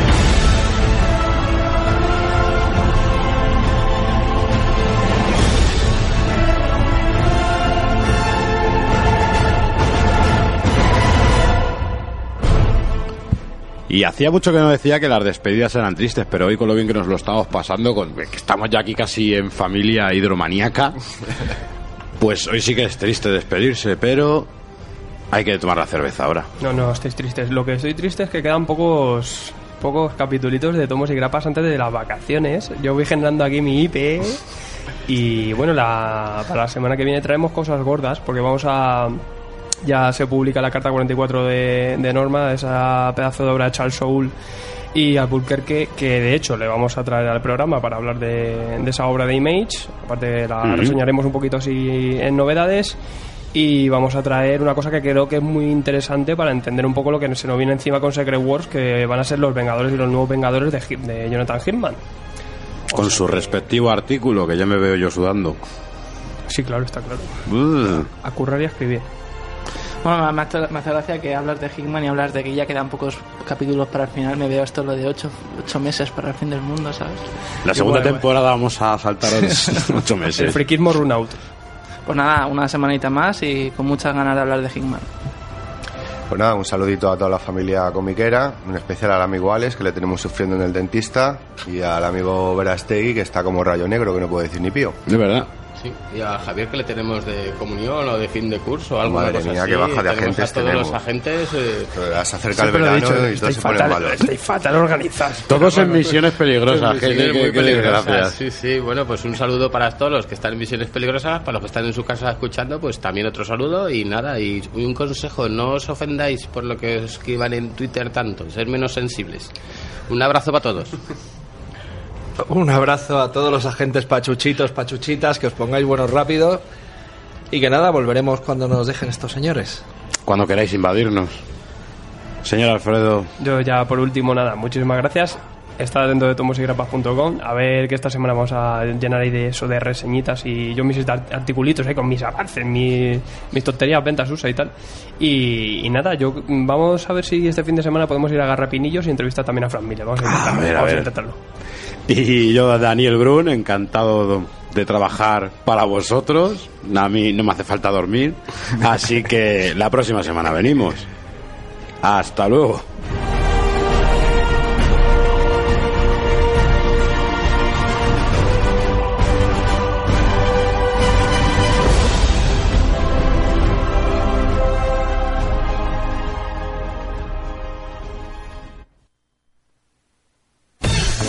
Baja baje el Euribor y las cuotas de tu hipoteca no? ¿Tienes tus ahorros atrapados en participaciones preferentes? ¿Perdiste tu dinero invertido en acciones de Bankia? No lo dudes, Hausbank es tu solución. Abogados especialistas en materia bancaria y financiera luchan por tu dinero. Llama ahora y solicita una consulta gratuita. Teléfono 91 541 61 61. No pierdas esta oportunidad. Consultas gratuitas hasta el 31 de diciembre. Hausbank, desde 1986, luchando por tu dinero. Con la cuenta 123 del Santander, cumpliendo sus condiciones, ganarás un 3% de interés por tu dinero, para saldos de más de 3.000 y hasta 15.000 euros indefinidamente. Cuenta 123 del Santander. Infórmate en bancosantander.es o en el 900 123 123. Hacer reformas en el salón. Cambiar mi coche por un monovolumen. Un, un máster en París. No, no, no, no, no, en Roma. ¿Tienes un deseo? Entra en la Caixa y hazlo realidad. Ahora y hasta el 31 de agosto puedes llevar a cabo tus proyectos con un crédito de hasta 40.000 euros sin comisiones. Consulta las condiciones en lacaixa.es. La Caixa, tú eres la estrella. Aquello que no cuesta esfuerzo no nos levanta antes de que salga el sol para luchar por ello. Las cosas fáciles no nos empujan a superarlas para demostrar de lo que somos capaces. Y sí, merecer tu confianza no será un reto fácil, pero solo conocemos un camino para conseguirlo. Bankia, sigamos trabajando.